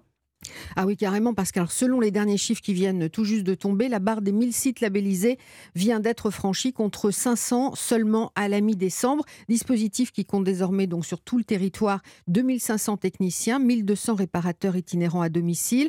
Le pari environnemental et financier donc gagné pour les consommateurs et les industriels. Je vous rappelle juste le montant de l'économie Ah oui. pour nous consommateurs 15 euros pour faire réparer son aspirateur, 25 pour le frigo et le lave-linge, et euh, plus généralement d'ailleurs pour les cotes 80 appareils électroménagers et électroniques que détient en moyenne chaque foyer selon le chiffre officiel de la CLCV. À saut de consommateurs, je me suis amusée à le compter chez moi et j'en suis pas Vous en loin. avez 80 Ah Voilà, non, j'en suis pas loin. Le regain donc de ce bonus va se poursuivre encore, comme nous le précise Claire Lemarchand, directrice de la sensibilisation chez Écosystème. On a quasiment presque doublé le nombre de réparateurs labellisés depuis l'ouverture du bonus aux consommateurs, c'est-à-dire mi-décembre. Et donc les réparateurs, eux, ils voient aussi un intérêt. C'est d'une part de valoriser leur profession, leur métier, et d'autre part, eh bien, un intérêt euh, de business, hein, c'est-à-dire euh, de s'assurer euh, d'une clientèle stable, pérenne, avec qui ils peuvent construire une relation durable. Donc ça, c'est intéressant aussi pour eux. Après, les consommateurs, c'est pas parce qu'il y a euh, ce bonus réparation qu'ils doivent euh, arrêter une démarche qui est plutôt assez naturelle et spontanée chez les consommateurs de mise en concurrence en faisant des devis ou en tout cas euh, en demandant avant de- d'engager une réparation auprès de deux, trois réparateurs, ne serait-ce que le, le coût de la main-d'œuvre, hein, le coût de l'intervention horaire. C'est un bon indicateur. Justement, ça coûte combien de faire. euh, si on s'est pas réparé tout seul, hein, évidemment? je, je sens le vécu là. Entre 40 et 75 euros, mais peut-être euh, parfois euh, 100 euros dans les zones euh, géographiques où la demande est très forte, par exemple évidemment sur Paris. Donc euh, c'est impossible de le donner précisément ce taux, mais l'Observatoire de la réparation est là pour ça, pour étudier justement ces prix et les critères géographiques. Et les demandes de réparation de panne, est-ce qu'elles ont changé avec ce dispositif? Pas vraiment, on retrouve la même hiérarchie hein, des produits réparés. Il y en a juste plus, donc hein, le lave-linge, le lave-vaisselle, le frigo, la centrale vapeur. Et puis quand le produit neuf coûte moins de 50 euros, alors les gens préfèrent en racheter un. Finalement, ce lancement est plutôt une bonne nouvelle. Hein ah, c'est une très très bonne nouvelle, surtout en ce moment avec les enjeux de pouvoir Mhm. d'achat. Donc là, il y a un vrai gain financier. Et puis il faut dire aussi que c'est un secteur qui recrute énormément. Donc les réparateurs à domicile d'électro- d'électro- d'électroménager ou d'électronique. Voilà, bah, l'annonce euh, est passée. Merci beaucoup euh, à tous les deux.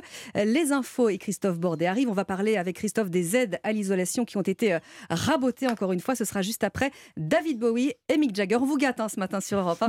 Dancing in the Street.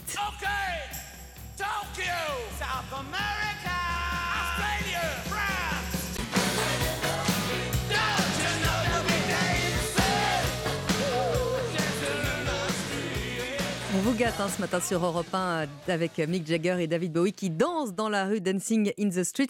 Il est 7h53. Europe Matin Weekend. Léna Egmonier. L'heure d'un nouveau journal permanent, Clément Barguin. Une semaine après l'accident provoqué par Pierre Palmade sous l'emprise de la cocaïne, Gérald Darmanin veut durcir la répression de la conduite sous stupéfiants. Dans une interview accordée au journal du dimanche, le ministre de l'Intérieur propose le retrait des 12 points du permis pour toute personne conduisant sous l'emprise de drogue. Il propose également de renommer en homicide routier les accidents mortels dus à la drogue et à l'alcool.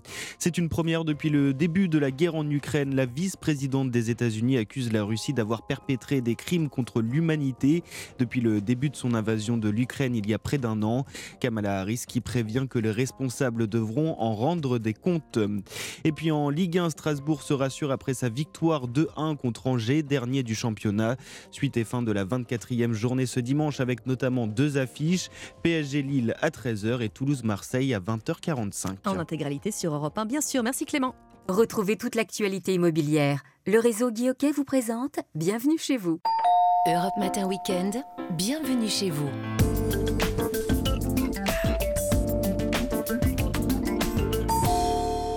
Comme tous les dimanches sur Europe 1 avant le journal de 8h, l'actualité de votre logement avec Christophe Bordet. Bonjour Christophe. Bonjour, bonjour, vous savez de quoi on va parler là? Bah, J'ai un petit peu travaillé quand même. Ah oui, donc vous savez. Oui, je Bon, sais. on va le dire quand même à Allez, nos le auditeurs. vrai faux des aides à l'isolation. Absolument.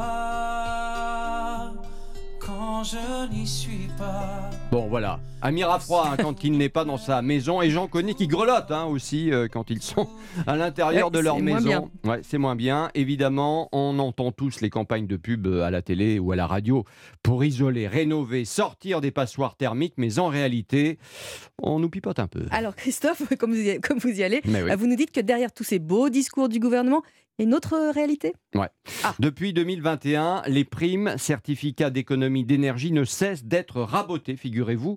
Donc, on nous oblige à isoler pour louer, faute de quoi, je le rappelle, c'est interdit pour les logements F et G trop gourmands, donc en énergie, mais en même temps, les coups de pouce de l'État s'amenuisent. Évidemment, le gouvernement ne le crie pas sur les toits, à la différence des professionnels du logement qui disent maintenant ça suffit. C'est le cas des filles E, 2F, Y qui vous aident à décrocher les primes. Audrey Zermati, directrice stratégique. Il y a une baisse progressive de toutes les aides à l'isolation, hein. pas seulement l'isolation des combles, l'isolation des murs, euh, donc de la toiture, du sol. Une baisse qui va de 50 à 80% des aides sur l'isolation depuis trois ans. Et ce, dans le même temps où euh, on a des augmentations euh, de prix de l'énergie. Nous, on dit au gouvernement qu'il faut mettre fin à cette incohérence que les gens ne comprennent pas. Alors très bizarrement, Mm. les aides sont beaucoup plus concentrées actuellement sur les équipements de chauffage comme les fameuses pompes à chaleur, alors qu'installer un nouveau chauffage sans avoir isolé auparavant, ça n'a absolument mais aucun sens. Il faudrait rééquilibrer tout ça. Audrey Zermati. Je vais vous donner un exemple sur l'isolation des murs par l'extérieur. Il a euh, souffert euh, de la baisse des aides, surtout les ménages les plus modestes. Euh, il y a encore euh, trois ans, euh, ces ménages-là, quand ils s'engageaient dans ce type de rénovation, ils avaient entre 2500 3000 euros de reste à charge. Aujourd'hui, on parle de 10 12 000 euros de reste à charge. Reste à charge énorme, Énorme, mais énorme. La solution pourrait être l'éco-PTZ, le prêt à taux zéro pour les travaux d'isolation prévus par la loi. Mais quand c'est pas l'État, ce sont les banques qui se montrent, oh là là, frileuses. hein. C'est un prêt qui a été mis en place euh, il y a plusieurs années euh, et qui aujourd'hui a vraiment du mal à décoller, euh, qui permettrait justement de presque suppléer à, ce, à, cette, à cette diminution des subventions, puisque euh, quand vous avez un gros reste à charge, quelque part, vous vous dites, bah, je vais pouvoir le financer en allant voir ma banque et euh, pouvoir financer à taux zéro. Euh, et la réalité, c'est que ce prêt, euh, il est très peu distribué. On a quelques chiffres. Euh, sur euh, l'année euh, donc 2022, on a euh, grosso modo 700 000, euh, entre 700 et 800 000 travaux qui ont été réalisés. Euh, et on voit une distribution de 10%, 70 000 euh, éco-PTZ qui ont été distribués. Voilà, bon, Ouais. quelques milliers de, de PTZ, comme on dit, euh, travaux euh, distribués. Euh, ils le sont essentiellement, ces prêts auprès des propriétaires les plus aisés, euh, Mhm. laissant sur le bord de la route les primo-accédants. Alors, le PTZ travaux permet aussi un crédit d'impôt, il faut le savoir, mais comme comme il n'y a plus de sous dans les caisses Eh oui. et que ça rapporte pas assez aux banques, eh bien, le système est tout simplement en panne. Et pas prêt d'être réparé Et si on vous prêt. comprend bien. Ouais. Merci Christophe, bon dimanche. Bon dimanche. C'était Bienvenue chez vous avec le réseau Guy Hockey. Pour votre projet immobilier, bénéficiez de l'accompagnement personnalisé et des services exclusifs Guy Hockey. Rendez-vous en agence et sur guy-hockey.com. 8h02 sur Europe 1, autrement dit, euh, l'info arrive d'ici à quelques instants, une poignée de minutes avec euh, le dossier du 8h euh, qui est consacré ce matin à la guerre en Ukraine, un an déjà hein, en Ukraine où tout a commencé. D'ailleurs, ça avait déjà commencé le 19 février dernier, c'est pour ça qu'on vous en parle dans le journal de Clotilde Dumais avec Geoffrey Branger. À tout de suite. Lénaïque Monnier, Votre matinale info sur Europe 1.